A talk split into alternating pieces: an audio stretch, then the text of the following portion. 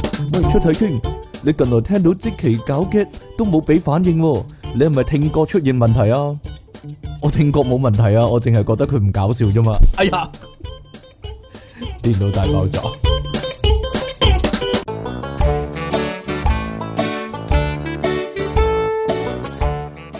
你個腦有問題啊！歡迎翻嚟新一集嘅電腦大爆炸，繼續有出體傾同埋虎門人類嘅救世主積淇離岸神啊！你撈唔到啊！撈到啊！但係有啲人咧覺得即期講嘢好搞笑啊嘛，係咯，嗰啲人由佢自生自滅 啦。我當我當生小果真係，真唔生性啊呢啲，得啦嘛， 係啊嘛，生嚿叉燒好過啊！ 咪就係咯，係啊，好啦咁啊。正式開始節目之前呢，係啦，呼籲大家繼續支持我哋啊！呢、個節目啊，尤其係係咯， 呢個節目擁趸多少少啊，多少少啦，啲啲係咩咁多啦，係咯。係啦，包括呢，你可以訂閱翻我哋嘅頻道啦，喺下低留言同讚好啦，同埋盡量將我哋嘅節目呢 share 出去啊。咁有啲聽眾呢，可能呢會有疑惑啊，咦，點解你哋直播嗰啲呢冇咁好笑嘅咁樣，或者你哋直播嗰啲呢好似好 hea 咁樣嘅呢？咁其實呢係。啊，因為出嘢傾好氣啊！因為即期咧，佢話唔想俾人哋真係影到啊，唔想俾人哋見到咧，佢真係認真搞笑個樣啊！會點噶？唔知道啊，大面目家 比較狰狞一啲啊？有冇聽過嗰個古仔？點有咧？冇聽過個古仔啊？就係咧，佢救咗只殼咧，有個男人，啊咁個殼咧，第日咧變咗個女人翻嚟咧，嫁俾佢啊！啊跟住佢每晚咧就會織嗰啲布咧，佢話你唔好偷睇我做嘢喎，但係。啊咁然之後嗰啲布可以賣得好貴啊嘛，咁佢老公就偷睇佢，係啦，跟住個殼就走咗啦。你記唔記得呢個古仔啊？所以咧，你可個能殼要唔知點樣樣攞咗自己羽毛嚟織布啊嘛，係係啦，啊？所以大家咧，攞攞自己嗰啲毛啊！係啊，所以大家咧千祈唔好咧即偷係佢睇佢佢偷睇到即期搞笑啊，係咯，佢佢就走佢㗎啦，兩碌嗰啲嗰啲嗰啲織嗰啲織針咧，就喺下邊咁 啊，係咁織，係咁織，係咁織啊！係 個啊，老公咧就見到呢一幕啊，就好驚啊，係咯，唔知道係啦，所以大家唔好偷睇到即期搞笑啊，係啊，但係係咯，但係點睇都睇唔到喎我而家 我而家唔使偷睇，哎呀，我偷睇到即期唔搞笑，但係係啦，咁你亦都可以加翻我哋 P 床啦。如果你真係有興趣，一個禮拜咁多日都聽到我哋把聲嘅話，係啦，咁係你啊。就可以咧，出體傾把聲好好聽噶，係啊係啊，額外聽多兩個咧，我哋獨家製作嘅節目，精心製作嘅節目啦，如果聽出嘢傾咧，聽出耳油係點啊？唔係啊，你可以學習邊啲係懶音啊，系啊系啊系系系，唔系聽住有好多人咧聽住咧阿即奇講嘢嚟到瞓咧，咁樣咧啊做咩啫？ 令到佢哋咧發啲夢咧都係冇正冇經咁樣啊！有已經多次咧有聽眾話俾我聽咧，發夢見到阿即奇咧，或者見到我啦，或者見到我同即奇啦，啊咁啊好明顯佢即係瞓之前一路聽住我哋節目啦。係啊，呢個唔係幾好嘅習慣嚟噶，知唔知啊？ 係咯，發惡夢啊，簡直已經日常生活之中已經俾即期嘅爛 g 轟炸咧，發夢都走唔甩啦，啊搞到係咯，咁咪好咯，唔知 道係咯。好恐怖嘅一件事，係啦，好啦，咁今日咧，我哋咧新一集嘅電腦大爆炸啊嘛，咁點咧？我哋就會講新聞啊，你點唔樣啊？係有啲閒氣嘢講下先嘅咩？我就諗唔到有啲咩閒氣嘢講啊， 點樣啊？有啲咩閒氣嘢講下？因為近排都好唔閒氣啊，近排唔唔係閒唔閒 h 但係喺度咧，我又唔方便，我我做咗啲嘢，但係我唔方便講啊嘛，係咯，係咯， 又俾人俾人報串咁點係算啊，俾咧？人周咁點啊？係咯，大家即係我哋有好晒好多計劃啊，有好多計出劃嘢傾呢排成日喺我耳仔邊喺度講啊，喂，咩啊？你走先啦，唔使理我 啦，係啊，咁係係係係嗰啲啊係係啊係啊係啊係啊係啊，但係但係對多數人唔適用啊嘛，我咪講咗咯，即係成日咧以為咧你冇喎，嚇跟住咧就好重要喎，啊又會拖垮個經濟喎，哦，但係實際上多數人都有啊嘛。係啊，你其實係好渺小嘅啫，人哋唔理你噶啦，依家咁點啊？冇啊，冇所謂好啦啊。即係我哋係咯我哋啲計劃要泡湯啦，咪嗰啲咁啊計劃唔係計，唔係唔係唔係唔係唔 係，同呢個冇關係。人哋人哋有人哋做嘢，佢都唔理你噶啦。唉，理得你啊抗議咪定投訴咧，真係鬼理得你依家。係咩？成個世界都係咁噶啦，係係咩啦，你又係咯講緊呢樣喎，但係我又講緊第二樣喎。冇所謂嘅，都係大家大家都係成日都九唔係搭嗰八啲。㗎啦。呢唉 個呢個，我呢個節目本來就成日九唔搭八噶啦， 係啊， 你都搭錯線嘅，冇所謂嘅，係啦，咁啊呢度啊，有個關我關我事嘅新聞唔啊，關你事啊，係關我事嘅新聞唔啊關，你事啊，你你冇電話咩？依家吓哦，一路都冇事，點解咧？點解我一路都冇事係咧？咯我而我同家我都冇事喎，可能同你冇關喎，但係。點啊？我覺得 可能同我有關，但係同你係冇關啊。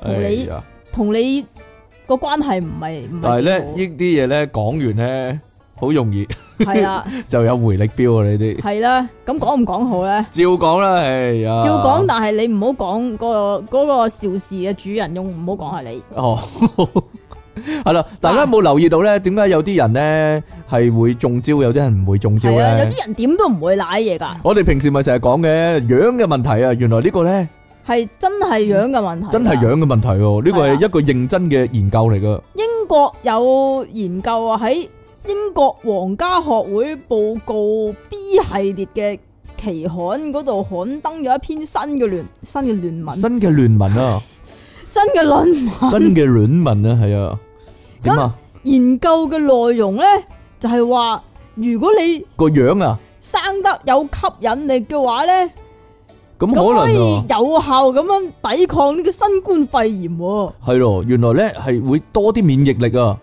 冇咁易中招啊。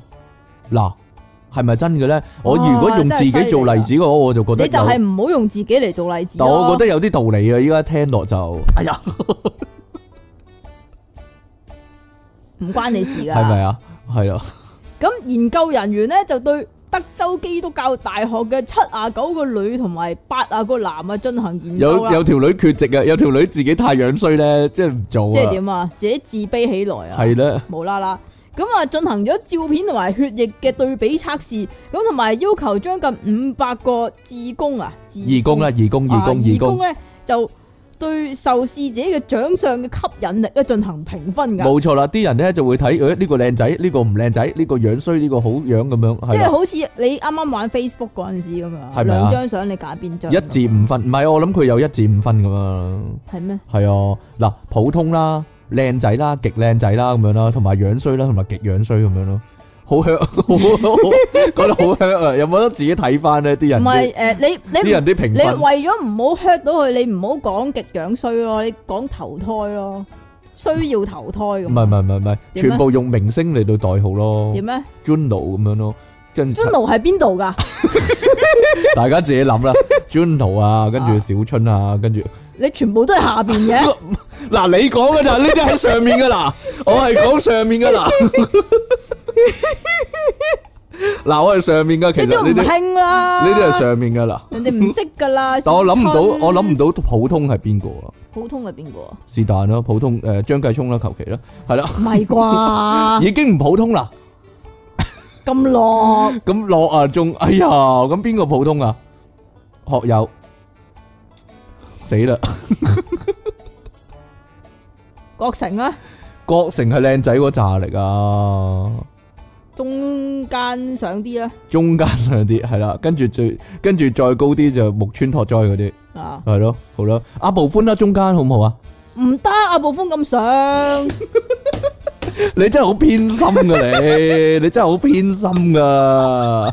唉，點解日本嗰啲香啲嘅咩？你真係唔係日本嗰啲香啲，我傾阿向唐中本剛唔得啊。係落定上咧？落。我唔中意呢類噶，唔，嗯我都覺得唔好噶。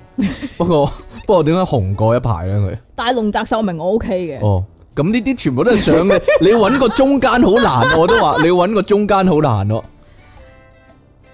點啊？冇啊，中間黎明啦，你黐線中中噶，挺挺咁咯。頂級 啊呢個，係啊係啊係啊係啊係啊。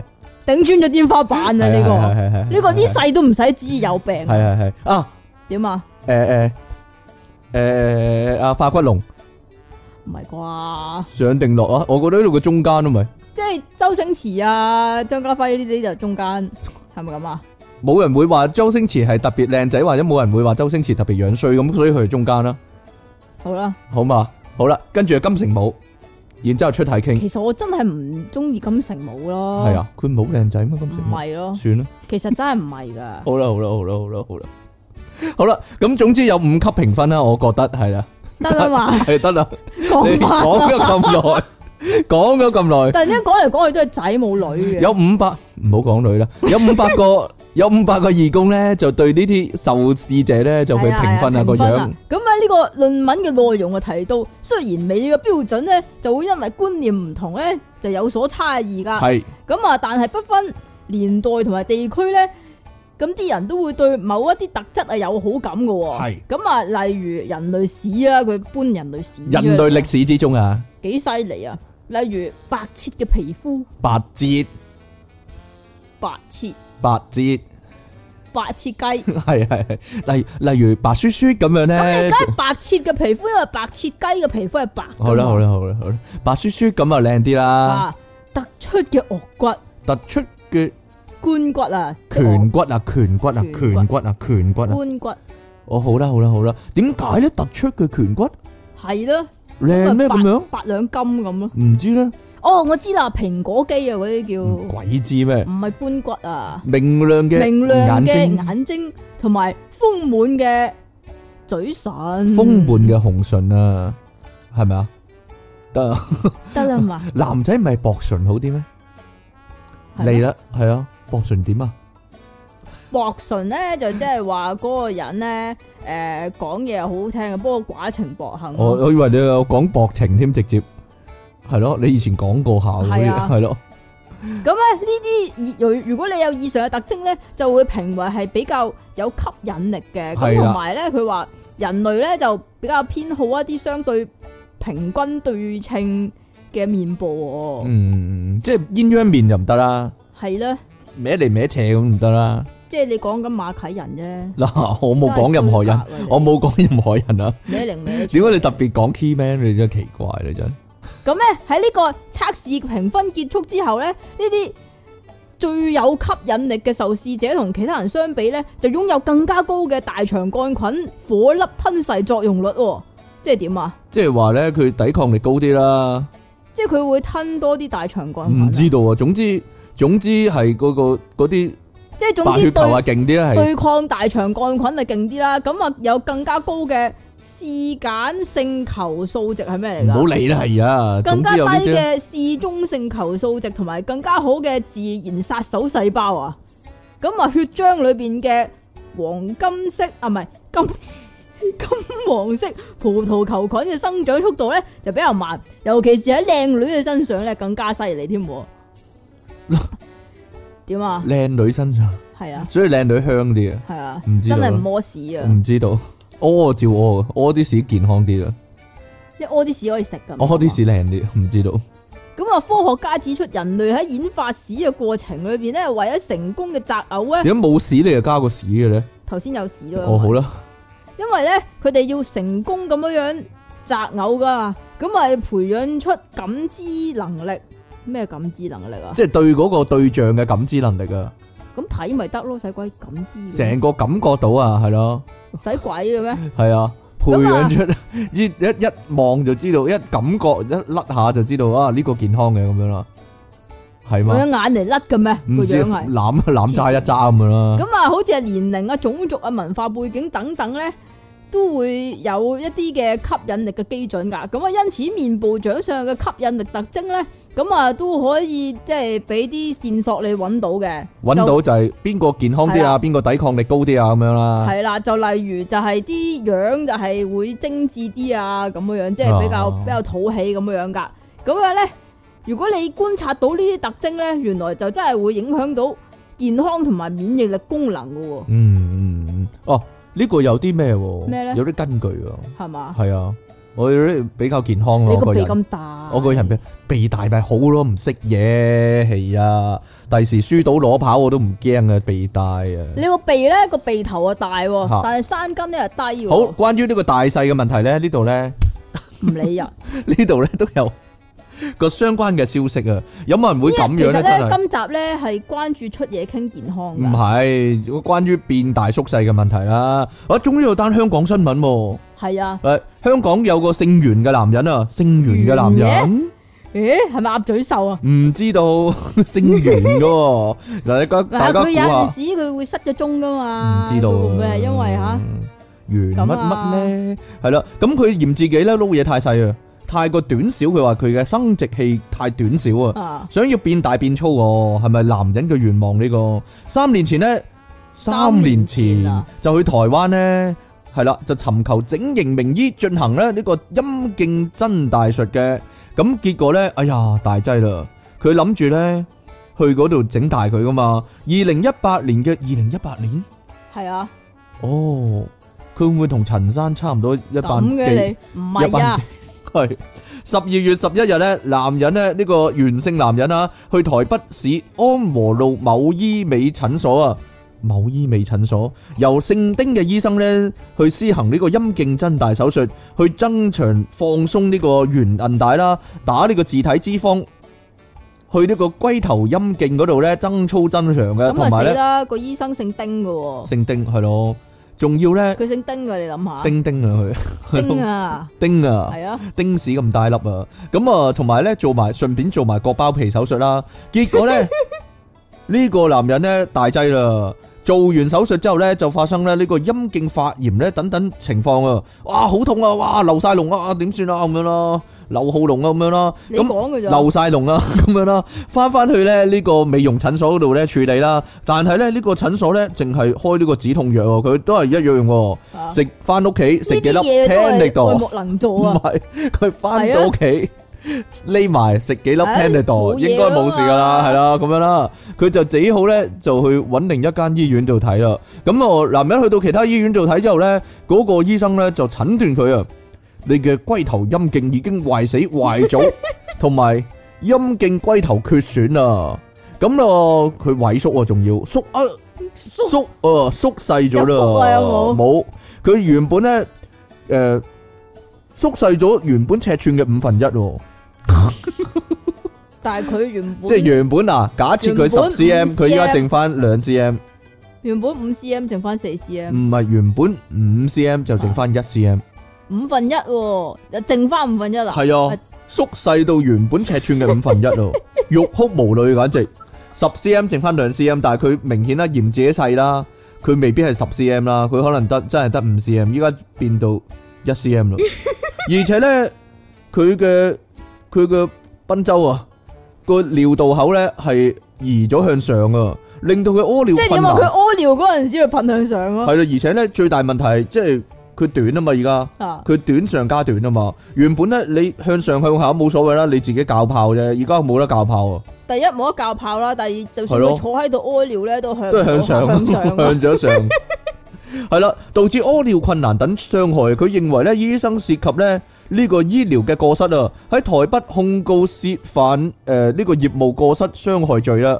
咁我呢個檢方調查嘅時候呢，醫生都否認係有過失嘅。咁檢察官呢，就將本案呢送去台灣嘅衛福部醫事審議委員會鑑定嘅。咁咁呢個長嘅。係啊，咁呢個男人呢，就但係係咯。衛福部啫喎，唔係 J 部衛生部啦，即係我我想知啊，佢使喎。唔我以使為係個胃同埋個肚腩唔添。係唔係唔係唔係衛福部衛生福利部啦，即係咁我佢係咪要影佢碌嘢張相俾啲人睇咧？係俾啊，專即家作為鑑定呈。堂證供。系咯， 法官大人睇下呢張，呢張系原本佢碌嘢嘅相嚟嘅，啊，咁呢張就係做佢做手術之後嗰張相嚟嘅，咁啊個要放大添啊！法仲要官法哇，官放放大咗法㗎官啦，大人話有冇放大鏡啊？有冇放大鏡啊？咁樣 俾埋唔係呢個俾埋男佢男定女啊咁啊，係啦，咁啊呢個醫審會咧就認為咧醫生喺術前嘅評估同埋檢查咧唔夠詳細啊，即係話咧，誒 你冇仔細睇佢碌嘢，醫療記錄都寫得。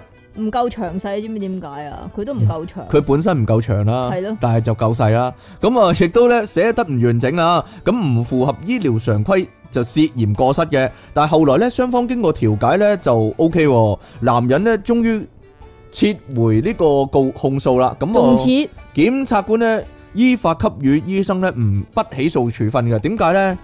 究竟係咩原因佢撤回呢個控訴咧？係咪賠錢咧？定還是係佢移植咗另一碌俾佢咧？嗱。但係賠錢要賠幾多啊？賠幾多 咧？你唔好賠晒落我塊面嗰度啫。究竟賠幾多佢肯收手咧？講真，賠好多我諗 J 嚟講，賠幾千萬啊！賠幾？多都唔一台幣咯，賠，但係最緊要呢個男人幾多歲先？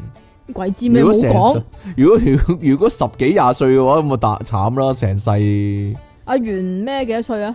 袁咩啊？唔知道 袁咩啊？有幾多個姓袁先？首先诶，袁袁嗱袁袁袁和咁樣，袁志咁樣，唔係嗰個袁啊嘛，係嗰個袁係咩？咪呢個袁咯？哦係喎，啊，袁和乜袁志乜係咯？袁咩啊？仲有我淨係諗到袁國啫，袁國乜係咯？ 幾個好幾個嘅係即啦，係啊唔知對邊個即係對唔住啊，淨係諗到一個。哦？好啦，啊，咁呢度咧就有人中意大啊嘛，係啦但係原來有人咧都係需要細嘅，有人就細變大，亦都有人咧想要大變細，係啦，點解咧？就係英國有個男網紅叫做講啊，奧利洛奧利倫敦，奧利倫敦，奧利倫敦因為佢係英國啊嘛，係啊咁佢咧就好中意 BTS 嗰個叫做 Jimin，喎，Jimin 啊，呢個點讀啊？中文唔識讀，哦，朴志敏啦，係嘛？我撲啊，唔係撲啊，唔唔知啊我點知我點我識就啊？係唔唔費事啊，唔好係咪啊，啊？讀英文算啦，咁如果朴槿惠咁樣呢個朴志敏哦朴係咯，喎係嘛係喎做乜啫？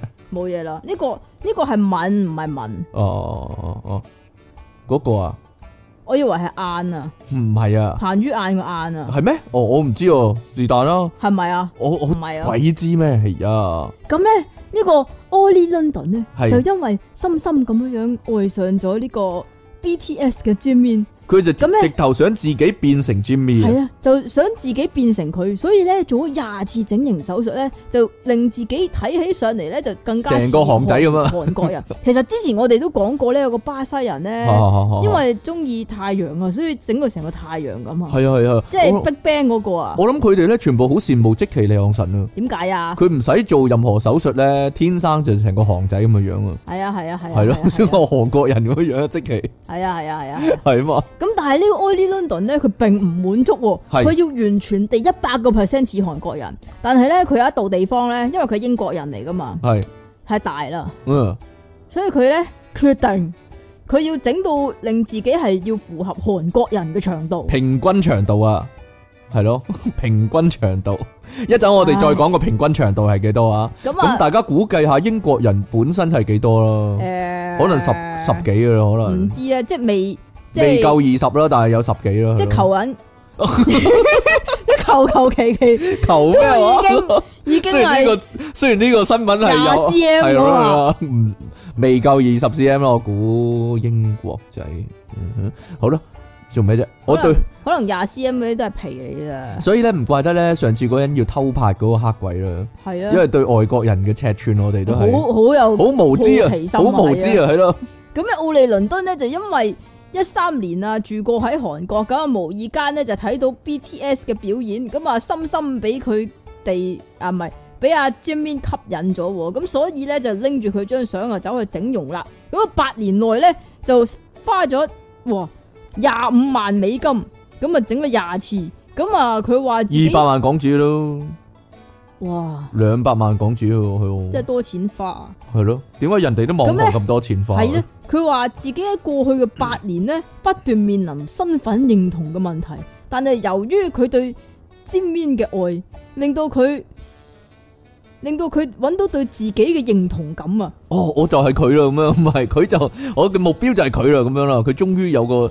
終於知道自己要做啲乜啦，係嘛？係啊，佢話，然而奧利倫敦近日指出，佢依然覺得自己唔夠韓國人。點解咧？就係、因為每次佢一屙尿一摸褲，哎呀，唔係啊，因為呢，通常佢哋呢都中意着啲緊身褲嘅，着啲緊身褲好容易，咁然之後一着起咧就，唉，哎呀硬係有抽嘢咁樣樣，但係點解佢哋咁平坦嘅咧？係咪係咪先？啊？咁佢嘅意識到啊，原因可能就係因為佢太大啦，哎呀，細佬太大啊！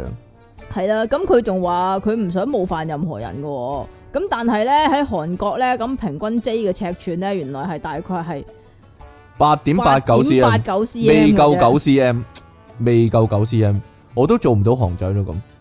講真，哎呀，我都難以你做可，能得韓仔韓仔嘅五分一，梗係唔係。啦 五分一係啱先嗰個人。咁於是佢就決定喺泰國就使咗六千到八千美金啊，進行呢個唔下爭體取啦縮細手術。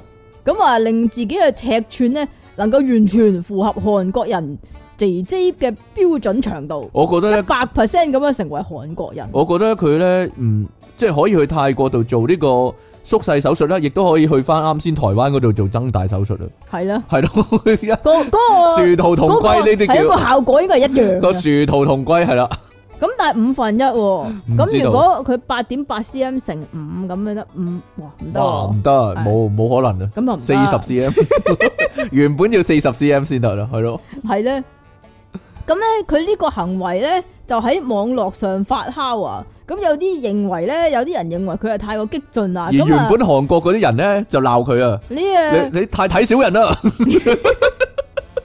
咁你真係睇小我啫。你韓國都有巨人噶嘛，咁樣啊，係咯， 好嬲啊！即刻，哦，你要縮細先變到韓國人啊， 就鬧晒粗口啊，真係啊，即係你好大啦， 係咧，咁但係咧，佢就話咧，因為佢有自己身體嘅自主權啊嘛我，中意點就點，咁啊佢又冇傷害到人任何人啊嘛但，係傷害咗細佬喎，係咯，係咯，細路都係人嚟㗎嘛，咪就係咧，細佬也有人權啊嘛，係咯，係咯，佢話自己唔啊應該咁樣受到攻擊喎，算但係如罷果啦，做做得網紅，但係如果佢高得滯嘅話咧，咁我點高得滯變矮啲咧？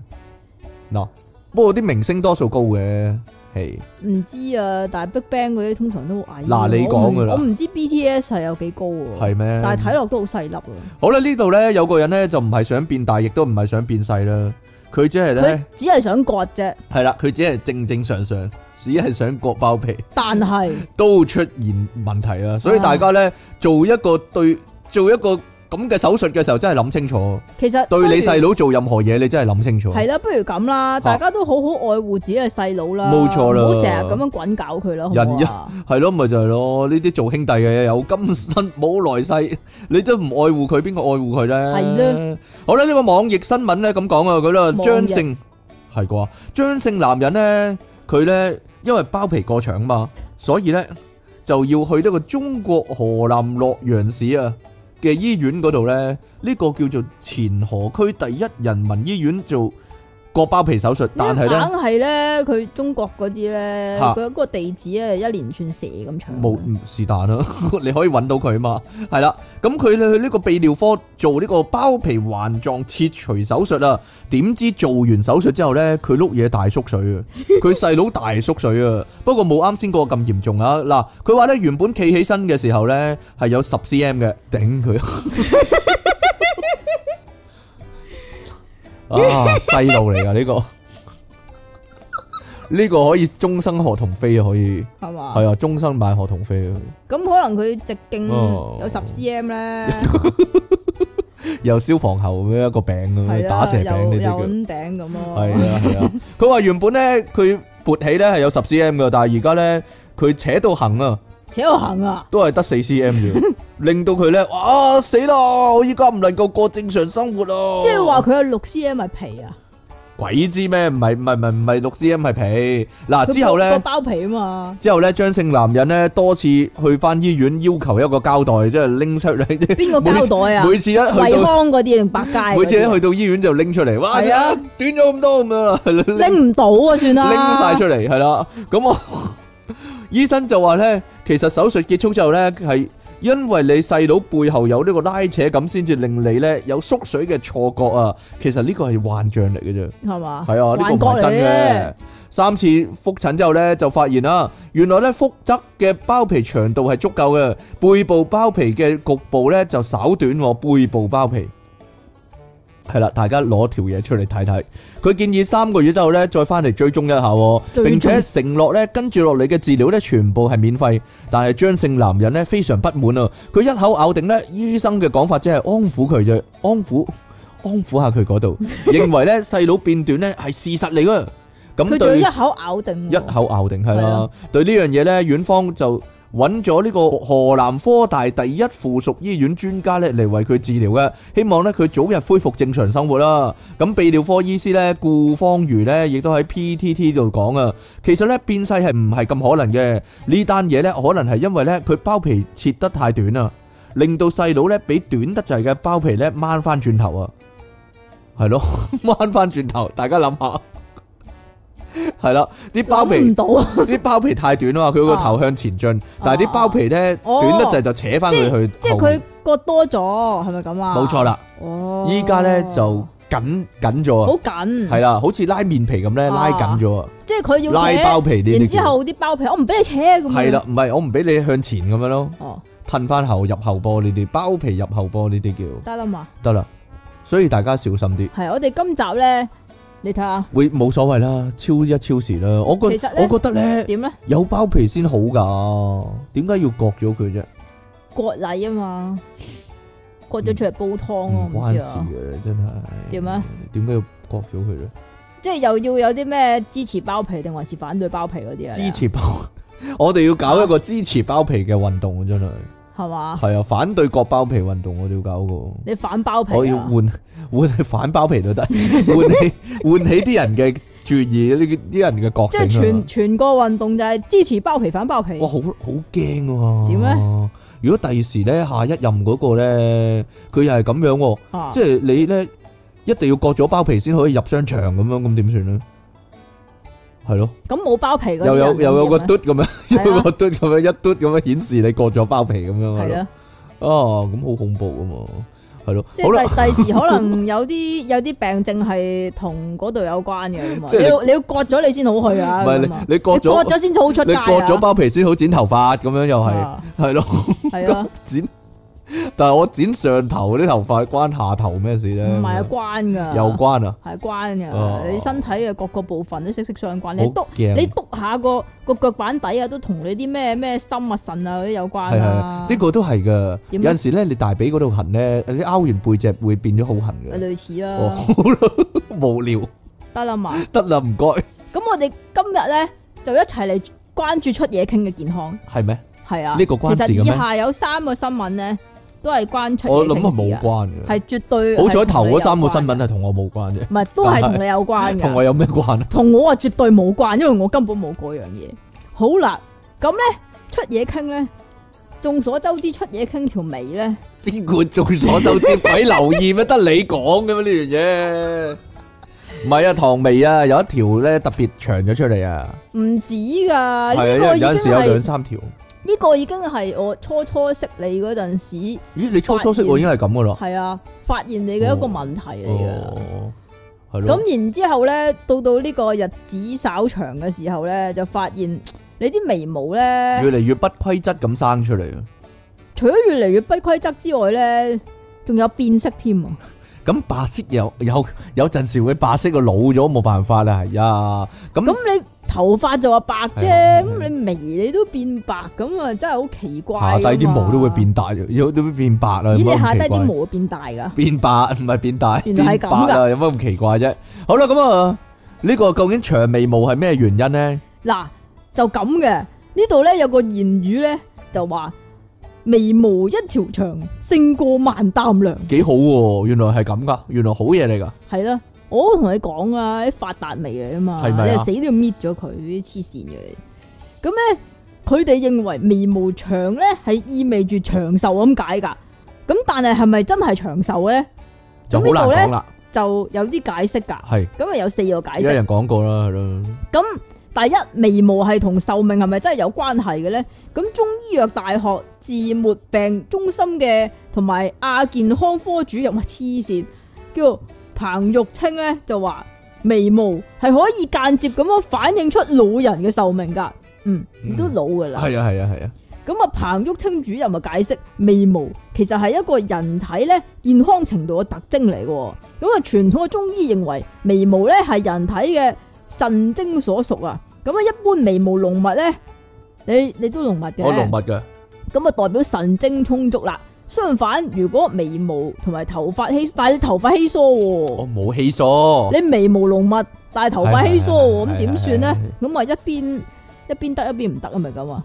有時得有時唔得啊，或者系咧，咁咧，如果你眉毛同埋頭髮疏落脱落嘅話咧，就係神經不足啦。咁啊，所以話如果一個老年人嘅眉毛又長又密嘅話咧，咁佢同眉毛脱落嘅老人相比咧，就神經更足，血氣更足啦。咁除此之外，彭玉清咧就話年輕人嘅眉毛長短同壽命啊冇乜關係嘅，主要同遺傳啊、營養啊同埋激素咧就有關嘅。咁所以咧，原來眉毛長短你都要睇下你個年紀究竟相唔相符噶。如果唔係嘅話，就唔拉間嘅，後生嗰啲唔拉係間啦，嘅。後生啊唔係咁計。好啦，眉毛變長又意味住啲乜嘢呢？好多年輕人嘅眉毛呢係比較短嘅，但係老人家呢眉毛呢就會比較長啦。呢個係因為呢，佢未有時間生到咁長 啊嘛。簡單嚟講，嘿呀，啲咁理所當然嘅嘢仲使講？呢個係因為呢年輕人嘅代謝旺盛啊，眉毛嘅生長周期呢會比較短啊，通常三四個月呢就會更新一次啊，即係哦甩咗生翻咁樣即啦係。年輕人比較快啊。系啦。眉毛處於咧不斷更新嘅階段啦，啊所以咧冇辦法生得太長噶。通常咧長到零點四至到一 cm 左右啦。而五十歲之後嘅老年人代謝就比較慢啦，眉毛咧就會逐漸停止更新啦，令到眉毛咧不斷咁變長喎。咁即係話我啲眉毛甩一條就唔會再生翻噶啦。咁咦你做我好乜驚？？係咯，咁我唔問咯以後。彭玉清主任咁講啊，如果老年人咧有幾條眉毛特別長咧，通常就係因為個別毛囊嘅生長期咧比較長嘅，老年人嘅代謝變慢啦，脱落次數變少啊，生長期越耐咧，留低嘅眉毛咧亦都會越嚟越長嘅。與此同時咧。醫科大學嘅黃洪莫教授咧就咁講啊，人體衰老嘅特徵之一咧就係眉毛會變長啦。一般嚟講咧，眉毛變長咧係身體機制功能性降低嘅表現嚟噶。哎吓，呀，我身體機制嘅功能性降低啦。前文提到咧，年輕人眉毛長短咧，多數咧同遺傳啦、營養啦同埋激素等等因素有關啊。對呢樣嘢咧，彭玉清主任咁講。又變咗如果麻青年輕人嘅眉毛變長，可能咧就話俾佢聽咧，身體出現問題啦，例如身體調節機制有障礙啦，呢、個時候咧就需要注意咧調整自己嘅飲食同埋咧作息嘅習慣啦，早睡早起啊要。但係依家咧啲人興剃眉喎，咁點算咧？剃眉就睇唔到啫，唔代表冇咗㗎嘛。咁如果依家啲人興漂眉咧，漂眉好奇怪，咩意思呢？即係其實紋眉咁解啊其咯。實兩樣嘢我都覺得好奇怪，啲女咧剃咗條眉，跟住自己畫翻畫落翻去上去咧，咯。好奇怪，點解要咁做啊？你唔好咁做啊，即其千祈。我唔需要係咯咯。點咁解要咁第三做？，眉毛嘅變化可能係疾病嘅信號，你要聽住啦。係。健康嘅人嘅眉毛應該係有光澤，而且係平均噶，眉毛長短一均致匀啊，均匀啊，均匀。啊，是但啦，係眉毛嘅啊長短一致冇缺損噶。假如眉毛脱落、變白、乾枯或者上翹，你啊，向上翹啊！你啊，唔係有啲阿伯好勁噶嘛？唔係你都有啊，我都，有咩？你都有係啊啊，，哦，豪鬼咁啊！你死啊， 可能係疾病嘅信號啊哎。呀，例如，如果眉毛外側出現局部脱落咧，即係呢度啊，哎呀，咁我咧冇啊冇啊，就可能係甲狀腺機能減退啊，或者係患有腦垂體嘅前額葉功能減退症啊，嚇即係乜嘢啊？鬼知咩？你做乜打喊路啊？傻咗咯！你我講講乜嘢嗰陣時，你做乜打喊路啊？係咁呢個又係你啊！如果眉毛根部變成黑色嘅話咧，就可能變成同白色啊？係喎，變成白色嘅話咧，就可能同白電電風有關係啦。眉毛變得乾枯易斷咧，就意味着廢氣咧不足。廢氣不但係你足，廢氣好足噶係啊係啊喎，成日都係啊噴廢氣㗎喎。係啊係啊，咁啊，可能仲會伴隨有咳嗽啦、咳血啦，同埋氣短等等嘅症狀。你咪氣短啊？冇啊冇氣短啊，我好氣長長氣啊！好啦，咁點樣護理眉毛咧？大家聽下啦，使唔使用護髮素咧？好多咧。唔使啊，其實洗下佢得噶啦。系咪啊？好啦，講完呢個眉毛嘅知識冇所謂啦，講埋佢咯，十分鐘啫嘛，講埋咯，我今日講咗一個鐘，唔會啊，唔會啦，係啊，因為呢兩個咧都係同出嘢傾咧有息息相哈關，哈哈哈哈哈哈係完全地係講緊你噶，呢個係我講嘅，雙數啊， 係喎。但係我講你好想 講點啊？我講呢個，你講下嗰個，個。我啊，講咗先啦，就真係咁嘅樣啊係！點樣啊？出嘢傾咧，個人咧低低能能咁樣樣嘛。係啊係啊係啊，我你知唔冇我都冇低低能能，我比較穩重你㗎知唔知啦點，解啊？因為男仔啊，係過咗四廿歲之後先會成熟噶，但係出嘢傾依家仲係低能 仔啊係啊嘛。係啊係啊係啊，根據牛津大學嘅研究咧，科學家揾咗一百二十一個男人係介乎四至四廿歲，使乜4至四歲啊？四歲都叫男人㗎啦，而家哦，男性男啦，總之係咁啊，針對佢哋大腦啊進行連續嘅監測啊，咁啊預期能夠發現佢嘅正向發展，又或者係持咩啊持恒不變嘅腦部特徵即係話一路都冇進化過，啊，就係、白痴幼稚咯。咁啊，結果發現佢哋大腦嘅成熟程度咧，係一個長期發展嘅過程嚟，好漫長噶。係咁啊，你你講啊，係唉研究呢啲嘢。呢個研究亦都指出咧，常態性嚟嘅睇啦，男性同女性嘅大腦功能咧，運用喺日常生活嘅時候咧，係冇乜差別嘅。只不過咧，女性大腦嘅神經網絡發展係較早嘅，所以咧，男性大腦嘅發展咧，同女性相比咧，就係有啲延遲啦，係比較嘅時候先你會發發展遲緩啊！發現你嘅，因為咁咧，呢個都難怪啊！女人總係覺得男人講嘢啊，或者做嘢嘅時候咧，有啲孩子氣啊，呢個就係我可愛嘅地方，我覺得係嘛？係啊，因係為 嘛孩子氣係嘛係啦。呢度有冇人覺得出嘢傾可愛啊？因為男性咧天生咧就係比女性咧更加要晚熟一啲噶。咁啊，另外咧，墨晚熟西哥大國大大學英文啊，醫學院生理學同埋藥理學教授，誒誒 呢個點讀啊？ 我讀唔到喎。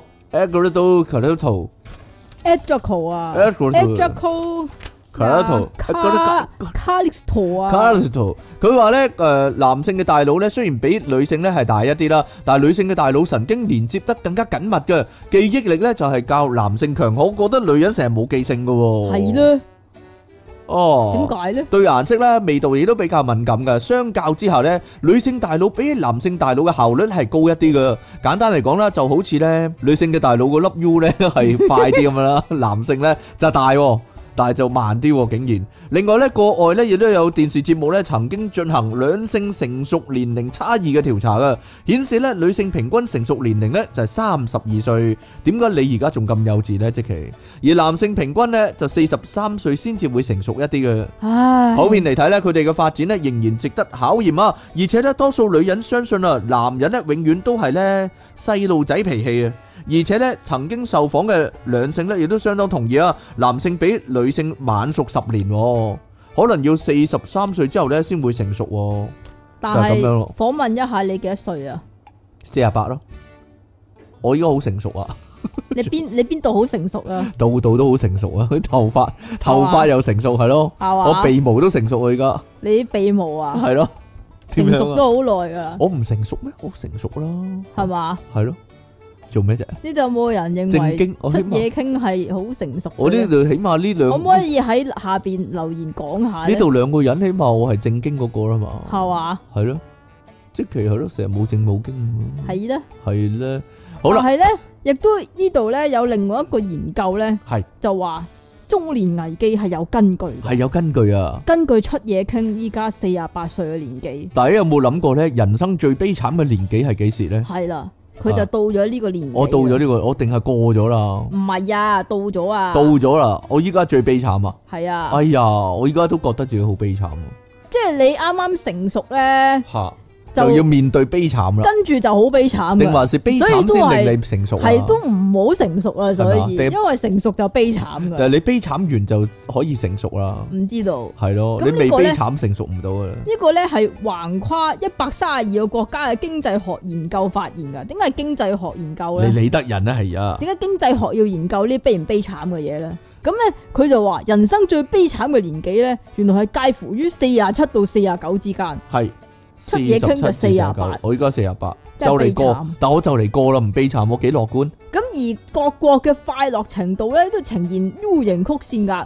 咁究竟乜嘢橫跨咁多個國家？點解點解四廿七歲會咁慘咧？係點解四廿七歲 係最慘咧？係啦，係人哋寂寞的十七歲啊嘛，唔知咧，點解有呢個悲慘的四廿七歲我嘅？冇寂寞啊，但係依家寂寞的十七歲 啊，係啊，你幾多歲啊？我都唔覺得太悲慘咧，係咁呢個叫做布蘭費洛嘅研究呢，即係頭先嗰個經濟學研究啦吓，就發現各個國家咧都發現呢個 U 型嘅快樂曲線。咁換句話嚟講呢，人生中最唔快樂嘅谷底呢，就係應該係中年嘅階段啦。咁喺已經開發嘅國家呢，呢、個年紀呢就係四廿七點二歲，而喺開發中嘅國家呢，呢、個年紀呢就係四廿八點二歲噶。咁不快樂嘅程度呢，就同年齡嘅曲線呢，就好似山丘形狀咁樣。中年嘅時候咧係最唔快樂嘅喎。咁呢個布蘭佛洛咧又話呢個現象咧喺各個國家都適用㗎，無論收入嘅高低啦，又或者係平均嘅年齡嘅長短都係一樣嘅喎。系啊，即系冇得調教嘅呢個。係啦，究竟係衰老啊，定還是更年期咧？究竟四十七歲點解咁慘咧？你真係照讀嘅我喎。我以為你會照讀咋， 令我大失所望嘅，你竟然唔照讀，係咯？咁研究咧就話唔快樂嘅定嘅定情嘅定定嘅情緒範 圍，係咧，即係定你都好多口水喎，靚仔。 咁啊，包括咗絕望、焦慮、孤單、悲傷、壓力、憂鬱、躁鬱、恐慌、脾氣低落、脾氣暴躁我冇啊，係嘛？失，眠、自卑同埋感到多餘。喂，點樣感到多餘啊？感到自己多餘啊，自己點樣多餘啊？吓，即係好似好似呢個世界唔需要我咁樣啊，係嘛？係啊咁總之咧，呢啲咁嘅炒炒雜雜撈撈埋埋嘅嘢咧，就俗稱做中年危機啦。係。咁究竟又講呢樣嘢啊啦？四廿出歲做咩咁四慘十咧？出歲，四四十十七歲。四十出歲，咁呢個四廿七點廿四歲，煩唔煩啊？總之有個叫叫杜格嘅男人就講啦，求其一個人嚟嘅呢個係四咪？廿七歲㗎，啊呢係啦個係受訪者，咁啊過去嘅幾年，因為身邊重要嘅人嘅喪禮不少喎，即係好多佢身邊重要嘅人都去咗啊，係啊。咁早去嘅咩？如果阿爸阿媽都去啦，點哦啊？咁你都四十七咁啦，啊令到佢咧就開始有啲不安啊。吓，咁四廿七點二五歲嘅伊麗莎白，即係，男女都一樣嘅，唔係淨係講男人但係男人可能咩啲咧嘅，？點知啊？咁咧，伊麗莎白話每個人都有幾個年紀比較大嘅朋友噶嘛，係咪先？咁啊，當你四十七歲嘅時候，好多呢啲朋友咧五啊幾歲啊，突然間喺呢個五啊歲嘅里程碑咧就顯得特別巨大喎，哦，會嘅咩？點知啊？我睇下你五啊歲嗰陣時，我我我睇下點 先。咁呢個網絡雜誌咧叫做 Slate 咧就訪問咗好多四廿七歲中年人啦，咁啊話因為更年期喎，體力下降喎，同埋年老嘅自覺啊，對年老嘅自覺，覺得自己老咗啊！咁啊都係令到呢個年紀特別難捱嘅原因喎。你有冇啊？我冇喎，年老嘅自覺有少少啩，我都唔知喎。阿吉爾咧四十七點四六歲嘅吉爾咁講喎， 我已經開始咧期待由呢個快樂曲線回升啦，或者咧當你接近五十歲嘅時候咧，你就開始坦然接受一切，期待咧四十七點啊嗰歲以後啲咩咧。咩五啊知天命嗰啲啊？唔知咧，期待四十七歲之後咧，開始學識咧珍惜身身珍惜自己擁有嘅人事物啦，就係、咁樣啦。我依家好珍惜啦，係 嘛？係咯。可能你唔係好識啲年紀大過你嘅 friend 係咪咧？誒、不如你咁，你識啲 friend 不如你咁都係細過 你講，不如你咁講，我冇乜 friend 啦。咁啊係啊。簡單嚟講就係、咁 冇對比冇傷害啊，係咯。簡單嚟講，我冇乜 friend 啦，係咯。誒、 你同你嘅情況差唔多咯，咁點啊？冇 friend 唔啊。係，可能我會咁樣 feel 到，因為我身邊啲 friend 咧，你睇下你嚇誒、咁大個，關咩事？我唔使四十七歲我就有呢個中年你你危機，你平時同我一齊嗰時，你會覺得我係好大嘅咩？唔會啊咪，就係咯，關咩事啫？你咁細，你根本就你根本覺得我同你同 輩咧，哎呀，咪就係咯。但係我覺得你係低能仔咯，通常點樣啊？係嘛？ 好啦，咁我哋今日咧你睇下，去到呢度啦。今日咧竟然咧正經嘅新聞係咁多，即係可能係因為因為冇冇新聞簡單嚟講， 係啦，因為好多嘢嘅原因啦，係啊，可能呢個世界全部人咧都唔高興啊，所以咧就好難俾啲咧鬼馬新聞大家，係啦，唔知道喎。，即係大家都處於呢個四十七歲嘅狀態咧 係啊係啊。連擺嘢落去嗰啲都冇啊，系咯，四十七歲開始唔擺噶啦，係咩？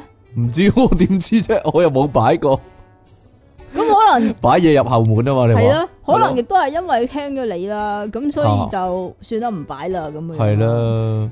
我我哋近來咧有機會咧見到阿卓飛啦，吓咁啊原來卓飛咧即係可以可以呢、個可以反映出一般人啊對我哋節目嘅觀感啊，点咧？係咯，佢哋全部人嘅印象就係、呢：咧，如果有聽我哋節目啦，就係咧成日會講啲新聞就係擺啲嘢入後門咁樣啦。係啦，啊係咯， 一講一講佢就啊，佢就知道講咩噶啦，係擺咯，嘢入後門廣告雜誌啊係係啦，簡直係係咯，希望我哋早日擺脱呢個形象啦，由今集開始啦，係嘛？係咯，你今集冇係系啦，即係冇噶啦，系啦，係咯，即係啲人霸聽跟 住霸聽，誒都唔好聽嘅咁樣，係咯，冇冇嘅，冇呢啲新聞嘅，咁唔聽咁樣係咯。好啦，咁我哋咧今日咧去到呢度啊，下次嘅題目咧，我哋已經胸有成竹啊。系嘛？就係清零啊！有啲咩適合清零咧，同埋有啲咩點樣清極都清唔到零咧，係有啦，啲咩你唔想佢清零，但系佢又会清零嘅係啦，或者你自己有啲咩嘢想清零咧，係啦，就話俾我哋聽，不妨有啲乜嘢係其實依家應該係講到清零咧？唔知道喎，你係咯或者你身上有啲咩要清零咧，係咯，係啦，好啦，咁我哋下次翻嚟咧，幫你清零啊，如無意外就會講呢個清零呢個題目啦，清零啊！係啦，好啦，點啊你？講啊，清零啊嘛， 下次見啦，拜拜。歡迎翻嚟電腦大爆炸，繼續有出體傾同埋即其利安神。大家會唔會覺得好新鮮咧？雖然唔知點解要翻到嚟，阿即奇講呢句係咪好新鮮咧？唔係系啦，繼續我哋嘅電腦大爆炸。今日啊電腦咧，大爆炸，電腦大爆炸係啊，係啊你啊，， 係咯。今日嘅題目咧係呢個清零啊。不過咧，正式開始之前咧，呼籲大家繼續支持我哋嘅節目啦。你可係啊以如訂果閱唔係翻，嘅話，我哋嘅聽眾就會清零。係咪啊？你要訂閱翻我哋嘅頻道啦，喺下低留言同讚好啦，同埋盡量將我哋嘅節目咧 share 出去啊。呢個係啊，唔 share share 出去咧，唔 share 嘅話，我哋係清零噶啦，我哋係咪啊個數，我哋依家進軍向緊呢個十萬進發啊嘛，我就快到啦。係嘛？爭少少係啊， 所以大家咧一定要努力支持我哋啦。你亦都可以咧加翻我哋 P 床嘅會員啦，咁你就可以咧收聽我哋咧額外製作嘅獨家節目內容啦，係咯。咁啊，亦都可以咧隨時收聽咧我哋嘅直播內容啦。咁啊，呢個對電腦大爆炸嘅朋友嚟講咧非常之重要，係啦。咁下低咧揾翻條 link 啦，就可以隨時贊助我哋啦。咁我又有呢、個。又有呢個咩消費券啊！咁大家咧好好善用啊，用係啊嚟支持你中意嘅節目係最好噶啦，係嘛？本節目啊獎品非常豐富啊，點解咧？係真噶，係咯，大家成日覺得係假，但係係真噶，因為咧 Studio 又有好嘢益大家啦，我哋又有咧呢個 Studio 官網嘅八五折優惠啊。不過咧講呢個優惠碼之前咧，我哋要介紹下 Studio 最新嘅主打產品啊，系啦，因为佢哋俾咗一个最新嘅真无线蓝牙耳机，我哋就系、成日阿即奇強調我哋咧。其实 系我哋真系我咯，就其實即係即期啦，係啦，因為因為佢第一城女技安啊嘛，係咯，你咁你我要试噶係嘛。啊，你嘅嘢即係我嘅嘢，我嘅嘢即係我自己嘅嘢咁樣，呢個即期係啊即期做人嘅原則，呢系啊，個咧叫做 E Two Studio E 系旗 E2 舰版啊，Studio 旗舰版蓝牙耳机 E 係 E E2 Two 啊，正啊呢二，個唔系 E O Two，系 E Two。 E Two 係咯，但係個外形本身都幾好啊，个外形就系唔系一粒嘢嗰啲咯。唔係一粒嘢。呢、個个 E Two 真無線藍牙耳機係啦，佢嘅功能係咩咧？講到耳機嘅功能，就梗係聽同埋講啦。冇錯。啦，聽嘢同講嘢啊，佢聽又有咩犀利咧？係啦，佢呢個咧就有個叫做 d w a c 嘅沉浸式空間音效啊，係 D 沉浸式空間音效先啱。啊呢個用嚟聽演唱會咧就最好啦，就好似沉浸咗入去咁樣， 你就真好係似你真係喺演唱會嗰度聽身歷緊其境㗎一樣啊嘛。係啦，咁啊，仲有講嘢方面咧，當然啦，有呢個 ANC 降噪啦，嘛，係啦，呢個必須噶啦，係，咯，旗艦啊嘛，係咪先？係啊，咁同埋咧，佢有呢個叫做 Vivid 嘅音頻技術喎，係啦，冇錯。雖然咧，即期係攞咗翻去試啦，但係咧呢個我反而可以講喎。係啊，呢個咧就係你受用嘅，冇錯啦，因為點解咧？因為即期咧用呢個藍牙耳機啊，E2 藍牙耳機咧嚟到一路同我咧一路打機啊，機一一路路同你一路講通話啊嘛。咁但係咧，我冇我冇同你講過我用用緊乜噶嘛。咁打完機之後，我問你啊，我我用我呢個藍牙咧好唔好聲啊？咁樣我啊。我先知原來佢用緊藍牙，我一路以為佢係用有線嗰啲咪咧，因為咧非常咁清晰啊，同埋咧唔似用緊咧嗰啲戴喺耳仔嗰啲藍牙嚟到講嘢咁樣。唔似用緊大喺，因為平時咧嗰啲藍牙咧，你我我成日覺得佢聽音樂就好似好方便咁啦，但係如果啊真係講嘢咧，好多時咧收嗰個環境嗰啲聲咧，仲大過我自己把聲啊。係嘛？係啊，阿即奇就話：哦，我我聽到你隔離嗰啲人好嘈啊，我聽唔到你自己講嘢咁樣咯。我通常係會聽到你隔離嗰個阿伯喺度講緊咩咯。，E 冇錯啦，但係呢一個咧 E2 啊 Studio E2 藍牙耳機咧，就完全冇呢個問題，非常咁清晰系嘅。啊，因為我開嗰個遊戲機嘅聲都開得幾大噶嘛。冇錯，我聽唔到咁但遊係戲機聲，但係聽到即期講嘢啦。係啦，咁但係你就好似淨係聽到我把聲咁樣啦。啊冇錯啦就冇呢個咧就冇其他噪音咁樣啊啦。所以各位咧，如果需要通話功能嘅話咧，呢、個咧真係非常之好啊！係啊，係啊，仲有最正咧就係呢樣嘢啦，咁呢個咧 E 二咧就有無線插電功能啊嘛，咁佢咧就可以插十分鐘，就用咗兩個鐘啦。係啦，完全違反呢個等價交換嘅原則啊！差兩個字可以用兩個鐘喎、吓咁都幾快喎、用兩個字嚟換兩個鐘，冇錯啦，幾正喎、呢、個係咯。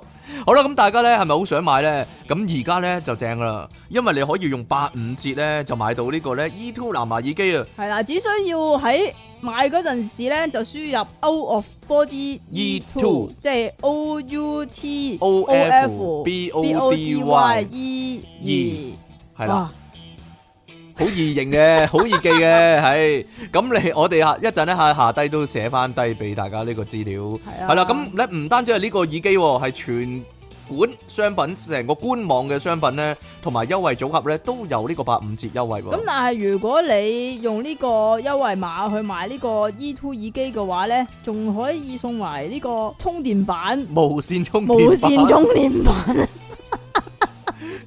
係啦，一有一啲資料咧 就係咁樣噶啦，係啦，所以咧大家把握呢個機會啊，係咯，咁我四月之前啦，咁就可以用呢個優惠啦，係咯。四月之前啊，應該係四月之前，應該係啊應該係係啦，咁就啊快啲啦，係咯，係咯，咁啊，千祈唔好咧執輸啊，係咯，記住啊，啊係啊，如果你咁啱又需要藍牙耳機嘅話，可以考慮下呢個。咁我哋慣例係咪用翻即期戴呢個藍牙耳機嗰幅相嚟到做呢個封面啊？我咁梗 係啦，哋咁你翻去影俾我啊，你我影咗俾你啦，喂，係啊係好啦， 好啦，咁正式開始我哋嘅節目啦，咁係啦，咁啊點樣啊？你我要哋你要你要掀翻開嗰張紙啊！冇錯啦如。果唔係你 dead 咗啊！咦，我哋今日要講咩咧 係，因為今日我哋咧已經一早有呢個題目就係清零啊， ，train，清零啊，清喂點零啊。咁污糟嘅你搞到系咯，希望咧我哋嘅啲口水嚟㗎，搞啦，希望我哋嘅贊助咧永遠唔會清零啦，啊永遠有啲人贊助下我哋咁樣啦，係係咯，咧，贊助下啲商品啊，贊助下啲係咯咩都啊贊助啦，資金咁樣。咯，係咯，好啦，咁啊呢個清零其實我一路有個疑問嘅，清零英文應該點講咧？清零，係 Kia Zero 定係就咁講 reset 咧？就係淨係真你係好講似 reset 咧就真係有點而。唔係講 reset 咩？ reset 咧就好似有少少 off 咗啦，係咩？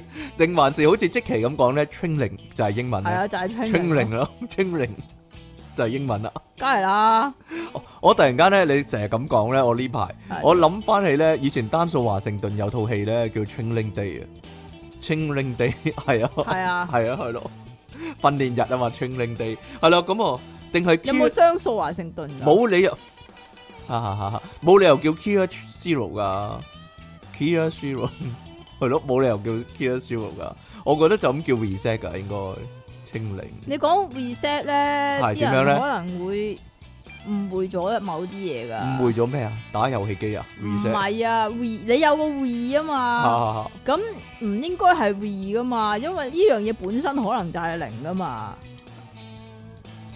啊，係嘛？哎呀，做咩啫？煩，因為我講緊嘢嗰陣時硬係要飲嘢嘅咧，因因為你講嘢嗰時我唔使講嘢啊嘛，咁我咪可以飲嘢咯。點解你唔明呢個道理咧？一路都唔通我唔收到個音㗎，我唔講嘢，你又唔講嘢嗰時我飲水咩？哎呀， 收到個音㗎，哥哥。我有乜所謂喎？ 係咯，我知道有啲人咧一路做節目一路食杯麵都得啦，咁樣咯係。啊係啊係啊，咁樣係咯，直頭你繼續講咁樣，咁樣係咯，係點啊？究竟究竟應該點講咧？個英文算把啦，算啦，係咯，冇人冇人知，因為冇人知因為啊，因為一開始創造呢個字嗰人咧，都唔知道唔識英文根本，係咩？你根本上就唔知道自己根 講緊本唔乜，識英文，係咯，識條鐵咩？ 好啦，佢根本上就冇一個可以解釋到嘅係咪啊？方向去解釋呢樣嘢。冇所謂啦，所以係咯，佢中意講乜講乜啦，係啦，你自己身上最好乜嘢嘢係清零咧？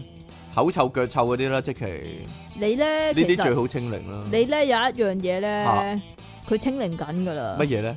就係你頭頂上面嗰啲嘢啊。我會講啊， 但係有啲乜嘢最好係清零啊？呢個最唔好係清零啦。如果頭髮係咩嘅話，係咧口臭腳最臭嘅啊啫。最好係清零咧，你想唔想鼻屎清零咧？唔想？點解咧？因為成日因要為撩下撩下好得意，係啊係啊係啊係啊。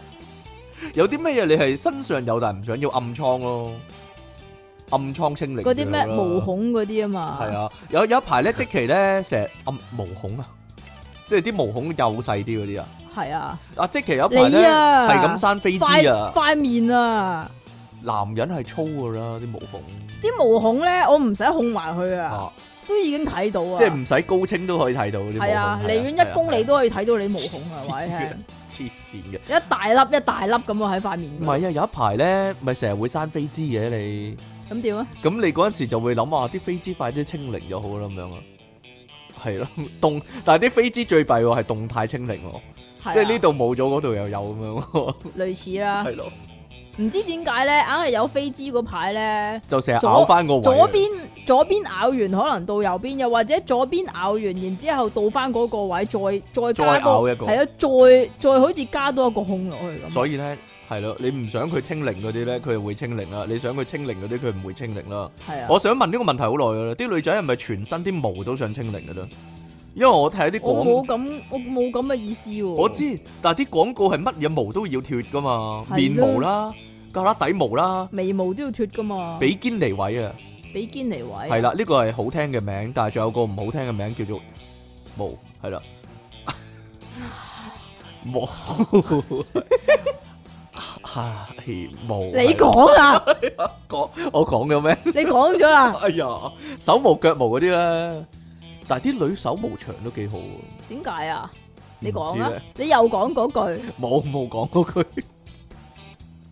有時有陣時咧，你你嗰啲咧你自己睇下你搭嗰地鐵啲，啊、搭車嗰啲咧，見到啲女咧，即係啲手毛咧長到咧，即係點啊？吓、冇打冇橫 咁樣，毛毛咁樣，係咯，咁幾好冇啊？唔係唔係好唔好摸嘅問題，有啲好有啲好奇啫。點咧？嚇想試下唔係想想知道係咪真咯？嗰句説話哦，係咯，啊你係 咪㗎？係咯我就喺出嘢傾嘅手上咧，嚇，冇乜咯咯，出我嘢手傾毛其實冇乜出啫嘢傾嘅手咧就淨係唔知點解手腕上面少少地方咧，喎，好多人都會㗎啦。係有啲，長毛但係嘅。有啲係成個成個前臂都係長都係毛㗎嘛。我咧你冇咧，你滑捋捋係咯，點解我冇嘅？冇啦你。但係我手指，啊哎呀呢依家都冇嘅，我手指有少少噶，嚇，嚇嚇我手指呢度有毛咁樣算唔哦算哦啊？不過我真係感謝我阿爸喎，點啊？佢遺傳咗一個冇毛嘅旮旯底俾我，真㗎喎。男人老狗旮旯底冇毛好即係 gap，即係恨死隔離啊！真係， 你睇下即奇用一個咧羨慕又妒忌嘅眼神望住我，真係係咯。嗱，講真啦，其點啊咧實咧好彩有一半一半機會嘅啫。我阿媽老年咁多旮旯底毛， 但係我阿爸就冇啊，光脫脫噶啦。係嘛？佢啊，咁佢你啊你誒將呢個優，知點真係我呢啊嘛咁呢你細佬咧？冇噶冇乜噶，係但啦。係你細佬似你阿媽喎，但唔係唔係唔係點解咧？嗱呢樣嘢咧，真係令我咧，即係突然間知道啊，係喎，原來達爾文嘅理論係啱嘅喎，就係嗰啲咧 DNA 裡面咧遺傳上嗰啲咧優點啊，係會遺傳落下一代啊，係啊，係係咯啊，一個有格拉底毛，一個冇格拉底毛，結果咧就冇格拉底毛嗰個遺傳咗俾我，係咯，我就知道啊，呢個係一個優勢嚟嘅，咁我一百 percent 有旮旯底毛咯，你你係啊，係 啊，係啊，一百 percent 多毛咁樣一咯，百 percent 有格拉底多格拉底毛。係啊，有冇多咗咧？有冇多過上一代咧？定係少即過？啊係更加。強勁咁樣？係咯，咪就係 咯，兩你慈善個嘅，兩個勁嘅咁樣加埋落你個旮旯底毛嗰度咁樣咯，你就會發現咧，係咯， 講啦，一個毛孔有五條毛撐出嚟嗰啲，係咯，嗰啲旮旯底呢勁個啊。發生喺我個頭上面，係一個毛孔嘅有三條頭髮，啊，咁啊好啦。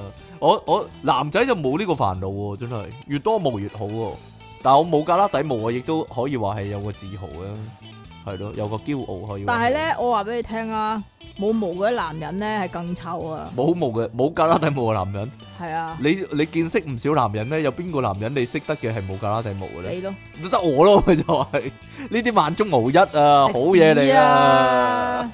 正嘢嚟噶，你都唔臭識到嘔啊係啊，唔好以為冇毛啊冇尾啊，嗱，女人啲眉毛係自己甩下甩下甩晒，定係自己去脱嘅咧？走去嗰啲迷毛啊，眉毛啊，眉毛你頭先啊講，可嘅唔可以可唔可以話俾我聽咧？啲眉毛啊，啲迷毛啊，係 咯，啲眉毛有啊，啲有啲女人咧，係佢會甩噶嘛？會甩嘅咩？唔係本身稀咩？女稀人疏係啊，女人有啲眉毛咧係好幼又好稀咧，咁所以就要自己嗰啲畫落去畫落去啊啊，，或者紋紋眉啊類啲啊，核突啦，啊，紋眉邊會好似你嗰啲眉咁嘅啫？唔知搽出嚟喎。 叉晒出嚟，飛晒出嚟，蒲鬼咁樣喎。點解有啲女人真係會冇眉毛啫？有啲阿婆嗰啲真係冇晒眉毛，係自己唔生性搣晒佢定係點？唔得嘅咩？都得嘅，啲女人啊，佢覺得自己眼睫毛唔夠長啊，自己加落去添啦。加啲眼睫毛就就會有啦。但係會唔會有啲啲？會會唔會有啲人係冇眼睫毛嘅咧？冇眼一毛嘅咧？可能有都未定喎。係咯，甩下甩下冇晒。因男為咧啲啲眼一毛咧，唔知點解咧，好中意攝攝入自己個眼嗰度啊嘛，咁攝下攝下咁啊冇晒啦。係咪啊？男人就最驚啲頭髮清零咯，係咯。我你我都我都驚驚地，但係但係咧，我但係咧唔係啊，你有啲男人咧冇鬚根㗎，系啊，太監嚟嗰啲， 點解會冇鬚根根咧？清零喎，我我有冇鬚根啊你嘛？大把啦咪你。就係咯好 man 噶喎呢啲，係嘛？ 有鬚根唔代表 man 嘅，代表你毛孔粗啫。毛孔高咩？係咩？點解有啲男人係冇鬚根咧？例如邊個咧？例如成日有個牌棟喺豐澤門口嗰個啊，嗰個哦，冇鬚根，嗰啲可能女人咁樣噶，嗰啲可能激光脱晒全身噶啦，唔知咧係咪真係會咁做啊？如果第時有戲要拍，要要需要佢有 show 咁點算啊？嗱、啊唔係喎，嗰個好似其實佢有嘅喎，但係因為佢敏佢化妝啊啲啲批盪批得太勁 啊，所以你見唔到。 女人咁樣打粉咁樣啊，好核突啊！真係，算啦，其實佢哋全部都全部都脂粉味比較重嘅啲可以話係，可能因冇為男人就去化妝，因為佢哋係一個 team 嚟噶嘛啊，，所所以以要所以一統個一，要係統啦，一嘅。一個咁厚粉，一個冇乜粉咁唔得嘅，咁係咪全啊部都要有冇啲人 man 啲噶？即係你你十幾個人，有十嘅幾個人組合，其中一個 man 啲好喎。有嘅，係咯，即係我我最中意係咁啦。其實但係組但係上咗台都係要唔知點解扮一一扎粉上面，即係你話明係組合啊嘛，你應該高位肥瘦都有啊嘛。即有，係其中一個有係啲超特別啊級，矮嘅，其中一個係肥仔咁樣，其中一個咧就成隻星星咁樣。 Super Junior 咯，Super 咁咪 Junior 好咪有個咯，肥仔咯，係咧。咁我唔好全部統一都係溜溜瘦瘦上行仔咁樣。其實呢樣嘢我真係想清零，係嘛？有冇辦法啲行仔清零？好煩 好啊！煩啊，全部都係嗰啲樣而且複咧，製人咁樣係係咯啊，，你都分唔到邊個打邊個，咪就係咯，可唔可以清零咧？呢個行仔呢個 呢個文 化或者呢個文化可唔可以清零咧？其實啲韓女都係一個樣嘅喎，哦，我你都唔係知分唔到啊，係咪啊？全部公仔咁樣係咧，咧。啊，即其講啊呢個，點解我我特登講幫你寫啦。咩啊？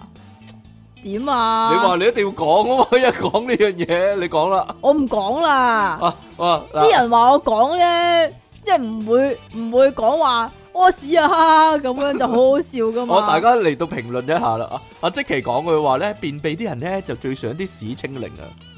點樣啊？ 係咯，用盡各種嘅方法係咯，係咧，係咯，食食啲乜嘢咧可以幫助呢樣唔嘢係咧？啊，最恐怖嘅一樣嘢咧嚇，係灌腸啊！灌腸啊！你會啊你？知唔知啊？你你以前冇睇嘅咩？冇啊啊冇啊冇啊！啊得啦，咩玲啊阿，鄭玲啊，係啦，嘟嘟嘟啊，你講嘅咋， Didi，唔關我事啊。 Didi，Didi 咧啊，Didi 咧啊，佢佢佢，我睇過個訪問啊，佢話咧佢做好多運動啊，食好多蔬菜啊、好健沙康律㗎啊，嘛但係但係咧佢可能壓力大啊、緊張嗰啲啊，佢係嘛硬係屙唔到啊，啊，所以要洗腸啊，係啦，洗腸喎，唔係仲灌有腸喎，洗腸喎。仲有誒語文啊，係係啊嘛？啊啊，唔係啊，佢佢仲有間公司去洗啊。YUU 嘅老婆啊我，知啊，啊佢佢仲有間公司去去做噶嘛，但係呢個開呢啲公司有幾多人幫襯咧？其實唔知 咧。要俾錢屙屎喎，唔係佢俾錢屙屎，係你唔使屙，你俾錢佢，佢幫你 屙。佢幫你屙啊！係啊，有陣時即期咧塌咗喺度好懶咧，可能好似佢都想咧，喂，你可唔可以幫唔我去想埋？啊，去埋啊！我去唔廁想所，啊，你可唔可以幫唔我？會啊？順便幫我去埋啊！咁樣咁 樣我，佢呢個一定要，呢個唔可以假手於人㗎。係咪啊？好啦，我哋最驚係咩咧？就係我哋啲節目清零啊！。你咁快嘅，你都未講完 嗱，阿即奇都要講好耐噶呢啲呢啲話題咧，呢啲屎尿屁呢啲話題咧，你繼續講啦咁。唔講啊你 話葉咯，倩文點樣啊？ 冇啊，我冇講過啦，你講噶咋？係即係咧話咧，近期咧啲歌手啊，實力派清零啊，全部都偶像派啊咁樣啊。呢個係佢老公講嘅。嗱，好熟喎你，好熟呢啲嘢喎。 啊，唔好追蹤人哋林家喎，點樣啊你？係嘛咁所以佢個仔啊根本上係唔入流嘅，佢個仔唔係實力派啦，佢個仔乜都唔亦都係，唔係偶像派啊，上我都唔把知啦啊。佢個仔簡單嚟講啦，就係叫做林子祥個仔啦。係啦佢，叫咩名啊？ 霎時間有人識嘅，我覺得，我覺得有人識嘅，我覺得有人識嘅。係啦，系咯，我覺得點樣會好啲咧？佢個仔照留須啦，照留翻嗰撇須啦。有啊，有啊，有係啊啊，，咁佢一直一定成世冇前途啦，真係唔好講笑， 點會記得佢啫？好啦，咁啊，我哋最驚就係節目清零啦。我哋之前咧咪有兩個禮拜錄唔到節目嘅，係啦，係咯，你咩啦咩原最衰因，？ 我啊，係啊，哎呀，係係我啊，個根源係我啊，係啊，因好啦為你先有啊嘛，係咪啊？我三日之後先有啊嘛，係係係係係，咁所以咧，即其最怕咧係咩咧？你驚節目清零定收聽人數清零咧？如果耐得就係冇錄節目嘅話，哇，好難講。即要係有清零雞，先定有蛋先，要清零又好。難嘅，要清零又好難嘅。不斷有人聽緊啲舊嗰啲舊陣時嗰啲節目啊。我我今日先驚啊！點咧？有人咧喺一個好舊嘅電腦大爆炸嗰度咧落呢個落呢個留言啊，係咯。講咩啊？一心不能二用嗰度，佢寫 fans，喎大家記唔記得一心不能二用嗰嗰集係幾耐之前？八五集嗰時，哇，好驚喎！佢唔該你點啊，解啲人會點解啲人會聽啲咁舊嗰啲咧？唔小心撳到咯。我真係好驚真係，係咯。好啦，條女最想咧係咩咧？就係條仔啲壞習慣清零啊！我唔知點解啲女朋友咧，好似天生係啊有個職責咧，要清除條仔嘅壞習慣咁，要改造但佢。係但係佢哋諗嘅壞習慣咧，其實只不過係日常嚟嘅啫喎，啊食例煙咁樣咯。如例如打機咁樣樣打啦。機係咪壞習慣咧？啊，我老婆從來冇諗呢樣嘢，係嘛？你都從來冇諗呢樣嘢啦。我條仔都從來冇諗呢樣嘢嘅。啊但係你條仔都唔打機，我係啊，咪就係咯我哋調翻轉噶嘛。 係咯，你打機啊我嘛，打機，係咯。我我而家諗其實都幾奇怪，點解點解你有個天生有個職責要改人哋啲嘢咧？真係同埋啲女好中意，就係唔中意自己條仔講粗口嘛，啊，係咯，同埋唔中意自己條仔睇 A V 啊嘛，唔知點解咧？我我完全冇呢個問題，係嘛？係啊，我 我每一日嘅工作係睇下有啲咩新嘅 A V 下載咁樣，但係冇人阻因止為。因為有工作，冇人阻止我做呢樣嘢， 係咯，冇人冇人會阻止我做呢樣嘢，係咯。我要研究，精心咁研究呢樣嘢。我諗咧係因為咧你啊太鹹濕啦。我太鹹濕啊，人類阻止唔到出嘢傾鹹濕啊！ 係啊可能係都唔定咯，係咯。好啦，條仔最想咧就係咧條女啲核突嘢清清零啊，邊條仔啊？任何任何一條仔啦，因為點解咧？如果兩個人一齊好耐咧，就會發現對方其實好多核突嘢噶啦，例如係咯。其實男人同女人都好多核突嘢嘅。男人已經知你預咗男人係核突噶啦，點解喎？點解女人唔可以核突喎？你預咗男人係核突噶啦，你唔通女人真係唔屙屎核嘅突咩？佬啊嘛，咁係屙屎核唔核突啦？例如例如扯咁鼻你，會唔會預自己條女唔屙屎啊？你知有唔冇知人係如咁果諗噶？你知唔知如果你條女唔屙屎嘅話咧，你好慘㗎。會口臭死啊嘛你你同唔到佢打茄輪㗎係啊係係係啦。係嗱，因為咧你兩個人喺埋一齊好耐咧，你會發現佢好多核突嘢，例如例如佢誒扯鼻鼾啦，原來即係啲汗你好核突啊㗎一咩？齊瞓過覺，咁佢好靚個靚女咁樣，原來夜晚瞓覺係嘰嘰嘰咁佢瞓先喎，跟住你就夜晚俾佢嘈醒咧，原來佢係咁樣。好似豬咁樣嘅咧， 係咯，又或者咧一一齊瞓啦，而你你知中唔知我條仔講咩啊？講咩啊？佢話以為我死咗啊！ 係冇聲啊，冇聲冇息係啊啊嘛，冇呼吸咁樣嘛。但係咧，又或者咧一齊瞓咧，你發現咧，哇，佢流成加崙口水嘅咁樣咯，成 個 哎哎笨笨嗰啲咧，瞓你膊頭嗰啲咧，你發現哇，成個膊頭都係口水咧，跟住你就諗哇，呢條友咧，呢條核突婆咧，擘大口瞓噶。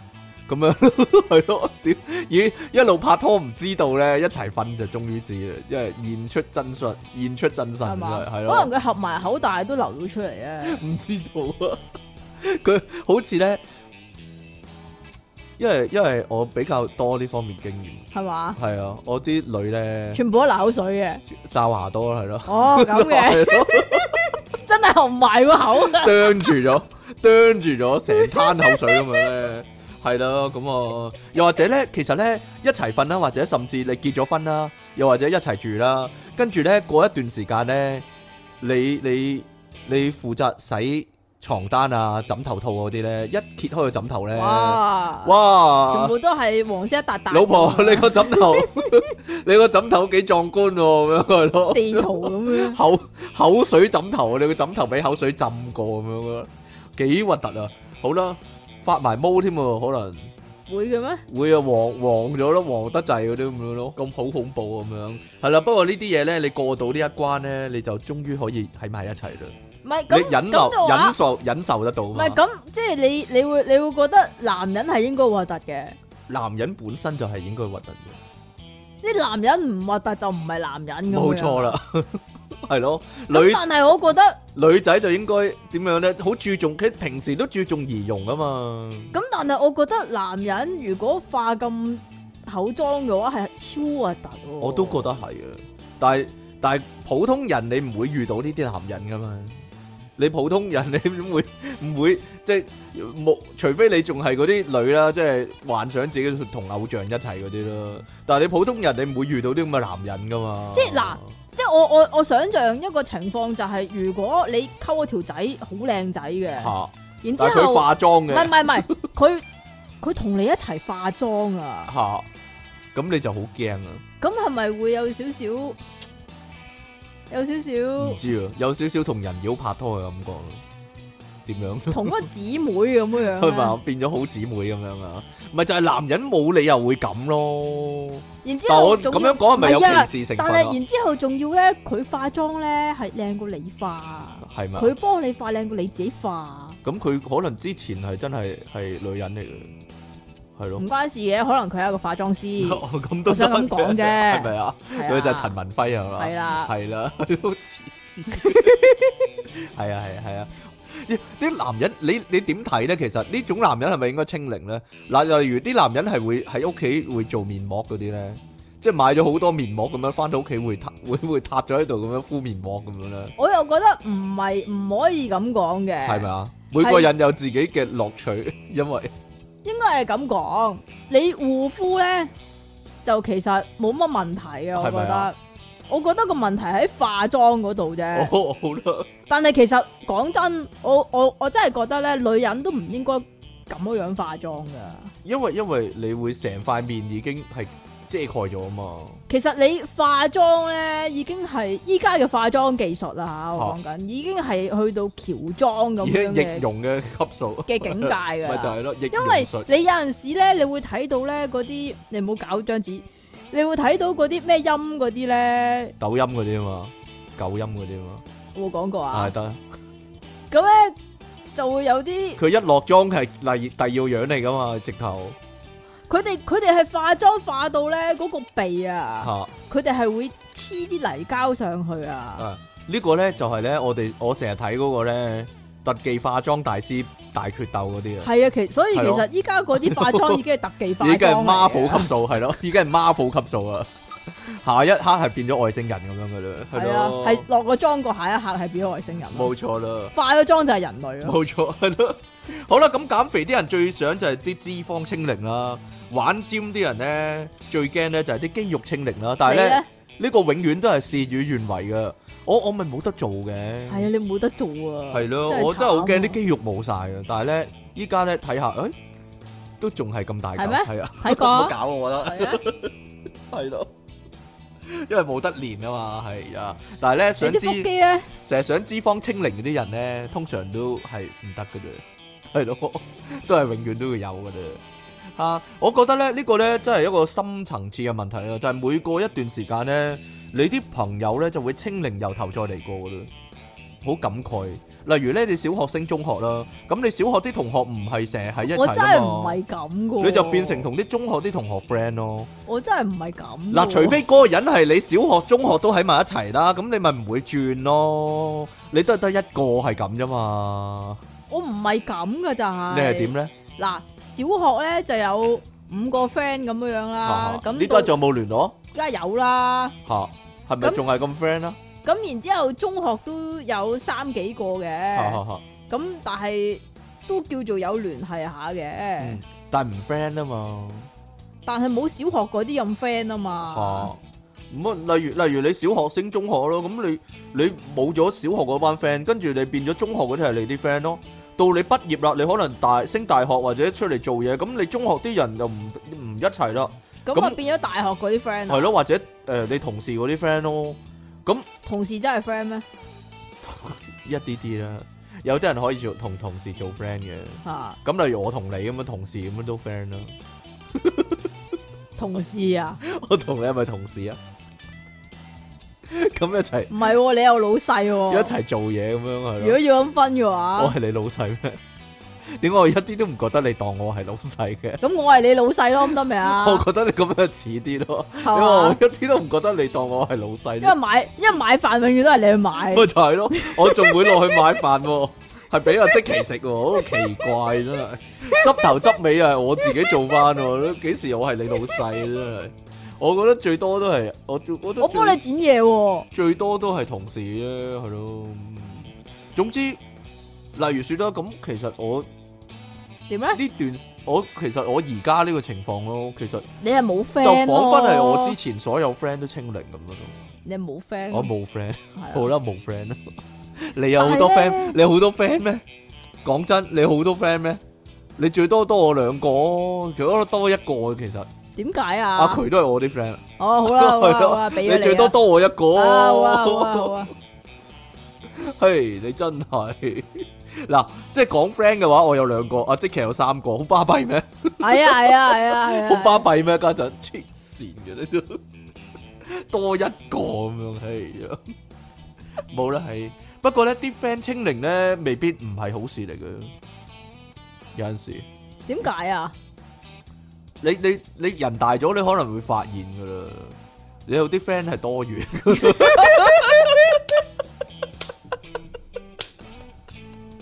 咁講唔係你幾好啦你。真係唔可但係以以己度人但㗎，係因為有啲人咧係好需要朋友嘅，有啲人咧就唔係好需要朋友嘅。例如我同你咁樣樣，又或者唔好講我同你啦，講我老豆啦。我老豆好似真係冇 friend，你老豆冇 friend 啊？我諗佢遺傳咗俾你嘅，係嘛？係啊，孤僻度假村呢啲叫。點啊？系冇即係咧 點啊？点啊？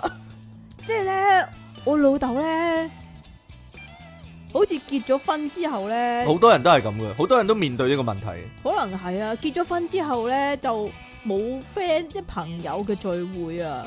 吓，咁佢咧有都唔少想去噶，其實真係可能有都唔係啦想去㗎佢少有嘅，朋友聚會咧，嗰啲其實都係佢啲同事啦。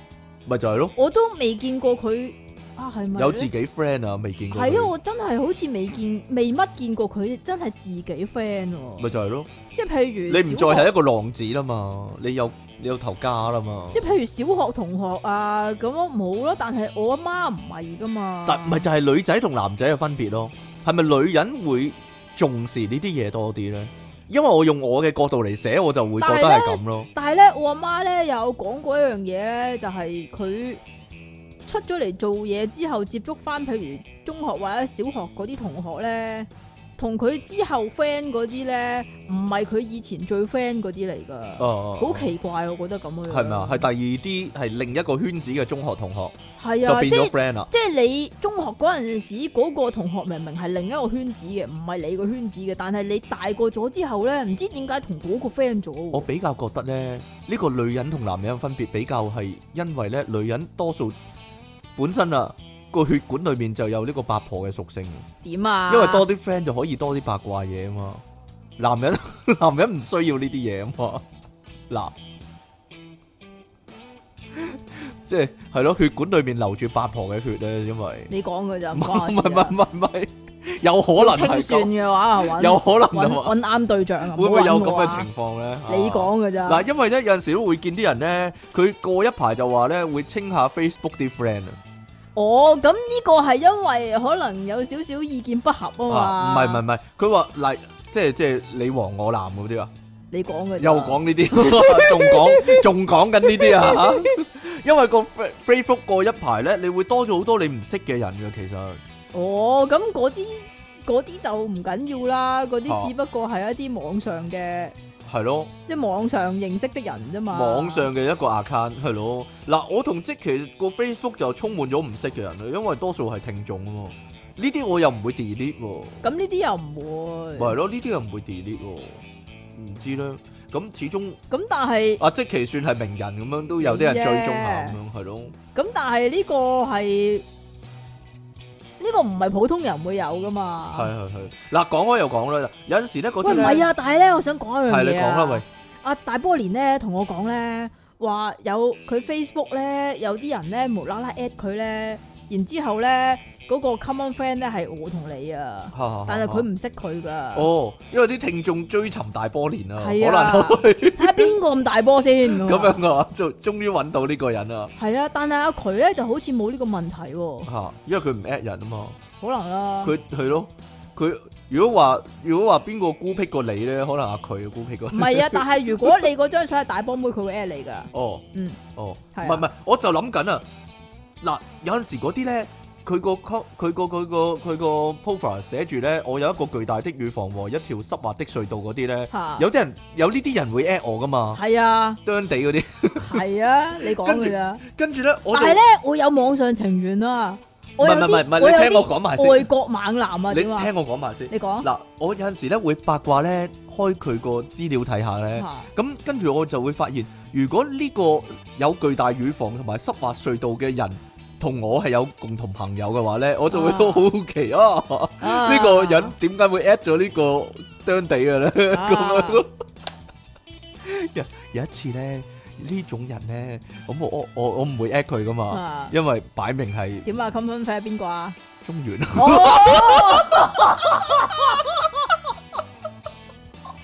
我諗佢 at 錯啦，我諗佢 at 錯，係咯，佢 at 錯嘅我諗佢啫。 at 錯，佢真係佢好需要朋友啊 嘛，係。咁所以咪 at 咯，我依家後悔，你可唔可以幫我嘟咗啱先嗰兩個字啊？唔得跟住我冇 at 嗰個 人啊，係咯。啊，原來係 common friend 嚟嘅，咁樣係咯。好啦，冇嘢啦。咁我唔係啊，聽眾嚟㗎，你點會當人哋係呢啲啫？係你。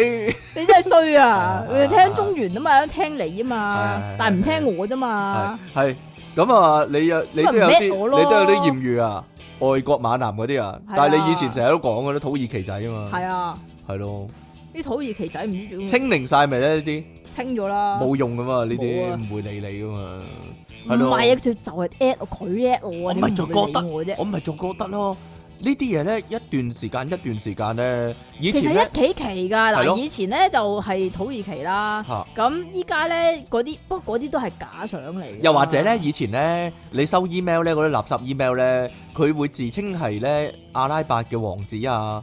啊，中東、係啊中東有油啊王嗰啲，有啊我係啲匯款過唔到嚟啊！你要幫下我嗰啲咧，類似啦。依家咪過一段時間咪冇咗清零啊唔咧。係㗎？佢本本來唔係同你講呢啲嘢㗎，佢佢恭喜你同中咗八千萬美金唔嗰係啲！呢啲啊 啊我識以前 email 有個阿拉伯嚇，嗰啲啦，啊係借你個戶口用下咁樣啊嘛。啊係啊我啲錢我啲錢要要運過嚟咁樣嘛。係係咯啊，以前真係有， 係啊，有啊，但係但係佢係同我普通 chat 過下㗎，係係係係然之後先至突然間講呢啲嘢㗎，咁我睬佢戇居係。啦。冇啊冇啊冇啊！我淨係收 email 啫，樣板 email 咯。我成日會諗噶。佢會俾啲相我睇噶，啊我成日我成日會諗嘅，會唔會咧真係你收咗，例如說你收咗一萬封咁嘅 email，嚇其中一封係堅嘅，真係有個阿拉伯王子出咗事嗰啲咧，係嘛要要幫下手咁樣咯。我啲又阿拉伯王子好易出事啊嘅。系咯， 有冇啲咁嘅情況嘅咧？真係可能有都唔定喎。你你唔能夠擔保啊嘛，永遠都有呢個情況。可能真係有個阿拉伯王子向你求救，你唔知嘅，唔知道。哎呀，佢俾埋相我好啦，如果唔知咯，係咯。好啦，有啲嘢咧，你唔想佢清零都會清零啊。你銀包啲錢啦，同埋你張八達通啦。阿即奇， 如果你目標係呢啲嘢清零嘅話，咁你即刻達標啊可以話係。係咯， 個八達通成日都會自己清咗零。系咧，系啦，好啦，即其最想系咩咧？最想啲細路清零啊？唉，點解咧？細路真係好煩噶。係啊，係啊，阿即其仲要上下夾攻啊，上面兩件，下边兩件，係，跟住周不時喺度走嚟走去。同埋跳彈床，係啊，係 啦，呢個係你嘅煩惱啫，人哋正常作息唔會受影響咯。我嘅正常作息就受影響啊嗱，嘛你。嘅正常作息係人一般人嘅唔正常作息啊嘛，因為咁點啊？係你嘅問題咯，唔係呢個世 界，即係呢你個世界唔可以冇問咁題係嘅講㗎，問題你要咯諗翻咧，你喺由零開始要講過啲乜啊？好啦，好啦，咁即期最想啲咩清零咧？係咪阿 King 啲懶音咧？係咪清咗啲噶啦？而家唔唔能夠，定係動態清零咧？你因為呢個你懶唔係㗎，你有陣時會翻翻嚟㗎。咪就係動態清零咯。呢個懶音改善咗，嗰個懶音就翻翻嚟咁樣咯。你咧咁樣嘅，係係你上堂嗰陣時咧係，即係如果有幸上過出嘢傾嘅堂咧，唔該喺下邊留翻言啦。佢永遠咧講導引嗰陣時咧，佢有一句咧就會講到大約係智慧啊嘛，你永遠都係講智慧噶，我永遠都講智慧咩？係啊，係咯，你永遠都係智慧噶，佢哋喺競爭嗰個就叫智慧噶啦，佢佢喺經驗發展同智慧上啊嘛，但與我係同等或者比我更高嘅但個體係啊你你嘛。你講多次，佢喺經驗佢喺智慧智。智慧，經驗同發展之上，啊係咯、與我同等或者比我更高但。係你喺嗰個錯聲嘅階段嗰度我就講嘢永遠講嗰陣時咗就智永遠都係智慧智噶，慧智慧都幾好啊！係啊，你你上堂嗰陣時你自己留意下啦。智慧都冇乜問題啊！我最唔想咧就係啲橋清零啊！講咗咁多年咧，我哋冇橋又冇題目啦，大家點睇咧呢個情況？ 我諗始終會有乜情況啦，係嘛？三百幾集係係嘛？咧，當當初咧，阿遠蘭咧其實都係講咗百幾集啫。咁我哋勁過佢好多 噶啦，勁過一倍啦，係咯，冇嘢講都好難，好難，好難避免啊！唉呀，好啦，咁我哋嘅節目有啲咩要清零咧？其實好耐以前咧，啲人話我哋咧有啲口頭禪好煩啊，而家係咪已經冇咗咧？以前咧，例如説咧，會不自 覺咁例如説講咯，一時時啦，呢個我中意講就講，唔中意講唔就講係嘅你每集都有係啊嘅，同埋係啦，以前咧會不自覺咁講咧，點講好咧咁樣啦。你問即奇，即奇都會嘅其係實。啊點講好咧？係咯，好煩嘅，因為咧一句説話可以講兩次嘅，點講好咧？啊點點講講好好咧？咧？咁樣啊，好煩 嘅。咁啊，即奇以前嘅口頭禪就係哇，好搞笑㗎咁樣咯。哎呀，俾我改正咗啦，呢個已經俾我 串串爆咗，係咪搞笑先咁樣咯？ 係咯，佢唔敢講啊佢，因為佢通常講完。哇，好搞笑㗎咁樣嗰句嘢咧，通常唔搞笑嘅。就得啦算嘛，但係佢就算冇講呢句嘢咧，其實都唔搞笑。 係咯， 仲有一句咧，我覺得好煩嘅，但係我已經改善咗啦，就係咧有一段時間咧，一段時間我唔知有冇廿集到咧，我會不斷講蝦咁樣，蝦咁樣，但係依家冇啦，唔我依係家咯，我依家聽翻嗰幾集，我覺得好煩，係咯，點樣啊？我講噶呢個蝦？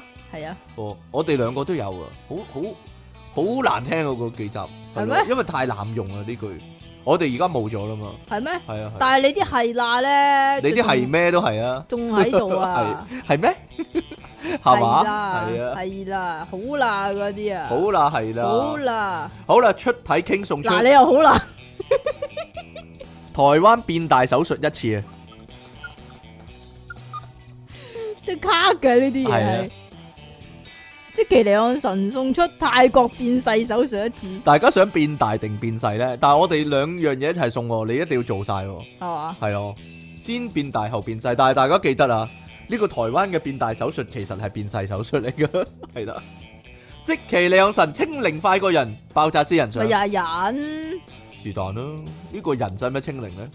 要啊，边个啊？啊呢、個个两位節目主持人，你哋好啊！清零呢、個話題好具爭議性，有啲可行，但係有啲唔可行，就好似即期啲旮旯底毛咁，究竟要唔要清零呢？佢自稱話唔使喎，哎唔使啊，係越啊。嚟越性感啊，可以話係。系啊，越多越好啊。舉個例咧，坐地鐵嗰陣，啲男人同女人舉起手揸住扶手，啲男人全部假底毛清零，係啊，光滑粉嫩香噴噴。但係女女人格甩底咧，就全部好似海膽咁啊，無神神黑掹掹喎。究竟邊方面要清零咧？咁可唔可以一個零一個有啊？一個有一個冇啊，係咯，都幾好喎。即係咧，唔同場唔同場合有唔同需要啊嘛，係咯。係啦。咁你喺唔同場合嗰陣時啊，遞高唔同嘅假底，咁可能咧會懷疑佢其實有兩條女嘅，點解啊？一條女中意佢有格拉底毛，另一條女中意佢冇格拉底毛咯。咁下邊嗰啲咧？唔知道 有有咩啊半邊咁樣半咯，邊係 嘛？中無厭咁樣啊上下定左右半邊嘛，啊？唔知道嗯究竟邊方面要清零咧？你哋話啦，哈，即其離岸神睇未龍過人，係喎。好似陳海林嗱，唔係我講噶，要寫生菌，點解似陳海林咧？唔知道急與唔急之間，但係又唔係真係唔急嘅，心急歌上因為有嗰個地鐵個廣告啊嘛，成日影住佢。係咩？好啦，大家有冇諗到咧？自己身上有啲乜你你嘢？後沙啊？我清一清個喉嚨先。大家有冇諗到咧？自己身上有啲乜嘢需要清零咧？脂肪啦、體毛啦、脷苔啦、脷苔喎、 離胎啊？宿便啦、暗瘡啦，我我體會唔到脷苔呢樣嘢，成日啲人咁講。近視啦，呢呢呢條脷嚟睇下，誒都係離胎。近視啦、老花啦、散光度數啦，有乜嘢好唔想清零啊？就係、電腦大爆炸嘅節目啦，好睇嘅日劇啦。世界上有啲乜嘢係點清都清唔到零呢？就係、即期嘅爛 get 同埋阿 King 嘅口水啦，即唉，期嘅爛 get。你啲口水啊！香港官員講嘅廢話啦，三萬嘅犯罪行為，你講噶啦， 唔係我講噶，完全唔係我講噶。電話中嗰啲未讀信息啊，其實呢，電話中嗰啲未讀信息呢，我係一見到有數字，我一定要整走佢㗎。系啊，揿一揿佢出嚟，然之係啊后出翻去唔睇都，要但系其实唔睇唔嘅，睇都要整走佢。系同埋啊， Facebook 嗰啲通知咧，又係咧有我個都系喎，有個數字，我會揿好一唔揿舒出嚟，然服之啊。后整走佢咯，係咯，一定要冇嗰個數字，我一定要清零嘅呢啲。同埋冥想嘅時候嘅淫邪妄念啊嗱，你噶咋，又有啲乜嘢唔想佢清零，但係佢都會自己清零咧，就係即期嘅智商同埋阿 King 嘅頭髮啦。佢咁講你喎，啊，佢咁講你 喎，佢用我啲智商嚟到同你啲頭髮比 喎，係。但我啲咁頭邊個髮，多啲我啲咧？頭髮係幾多嘅？係嘛？係啦，你啦咁邊個唔多該啲咧？你講啊？邊度啊？呢度啊？銀包啲錢每月到底都會毫無徵兆地清零，明明冇乜點使每到錢月，底啊，佢講。每到邊度啊？每到月底啊，唔係每月到底啊。哦， 係喎，每到月阿即奇嘅閱讀能力就嚟清零啊可以話。 係啊係啊，呢個係冇。阿毛啦就咁，我讀你個 friend 個封啦。錢啊，係你唔想佢清零，但係佢會自動清零嘅。按速度咧可以分為日清級別同埋月光級別啊。阿 Tracy 連上啊，係咯。好啦，咁我哋今日咧去到呢度啦。我諗咧阿 Trace Lin 咧嗰啲 chase 啊，唔係 chase 啊， Trace 是但啦，佢佢啲莫名其妙嗰啲 friend 咧會清唔到零噶啦，係咯， 因為佢識得你啊最衰，係啊，我睇到日清啊，咦日清咁嘅樣，係，啊，因為咧其實最大問題係咩咧？我都想知啊，點咧？係咪啲大波妹咧一定要揀啲咧細波妹嚟到做 friend 咧？咁係一啊齊出咁街咁咁先顯得佢 一齊大出街唔到啊，就顯得佢好大波啦，係咯。咁同埋顯得我細， 唔知道嗱，點咧？係咯，成日都係咁樣，所以咧我都揾你做 friend 啊。係啊係係啊我都係啊，一個咁你咪大波咯，我都係個大波 man 係啦， 因為係咯，同阿即奇一齊行咁啊！啲人話哦，條仔大波過條女喎咁樣喎，係啊係啊係係啊啦，好係啊啦，係啊都幾好呢個。好啦，咁我哋咧，你俾人利用啦，即奇，你啊，成世都俾人利用啦，就係咁樣係啊啦。我對波成世都俾人利用，係係啊係啊係啊。好啦，咁今日咧去到呢度啦，咁各位聽完呢一集係啦，你哋未聽嘅電腦大爆炸又清零啦，咁我哋等下一次節目時間再同你哋咧係啦，繼續動態清零啦，係咯。好啦，下次見啦，拜拜。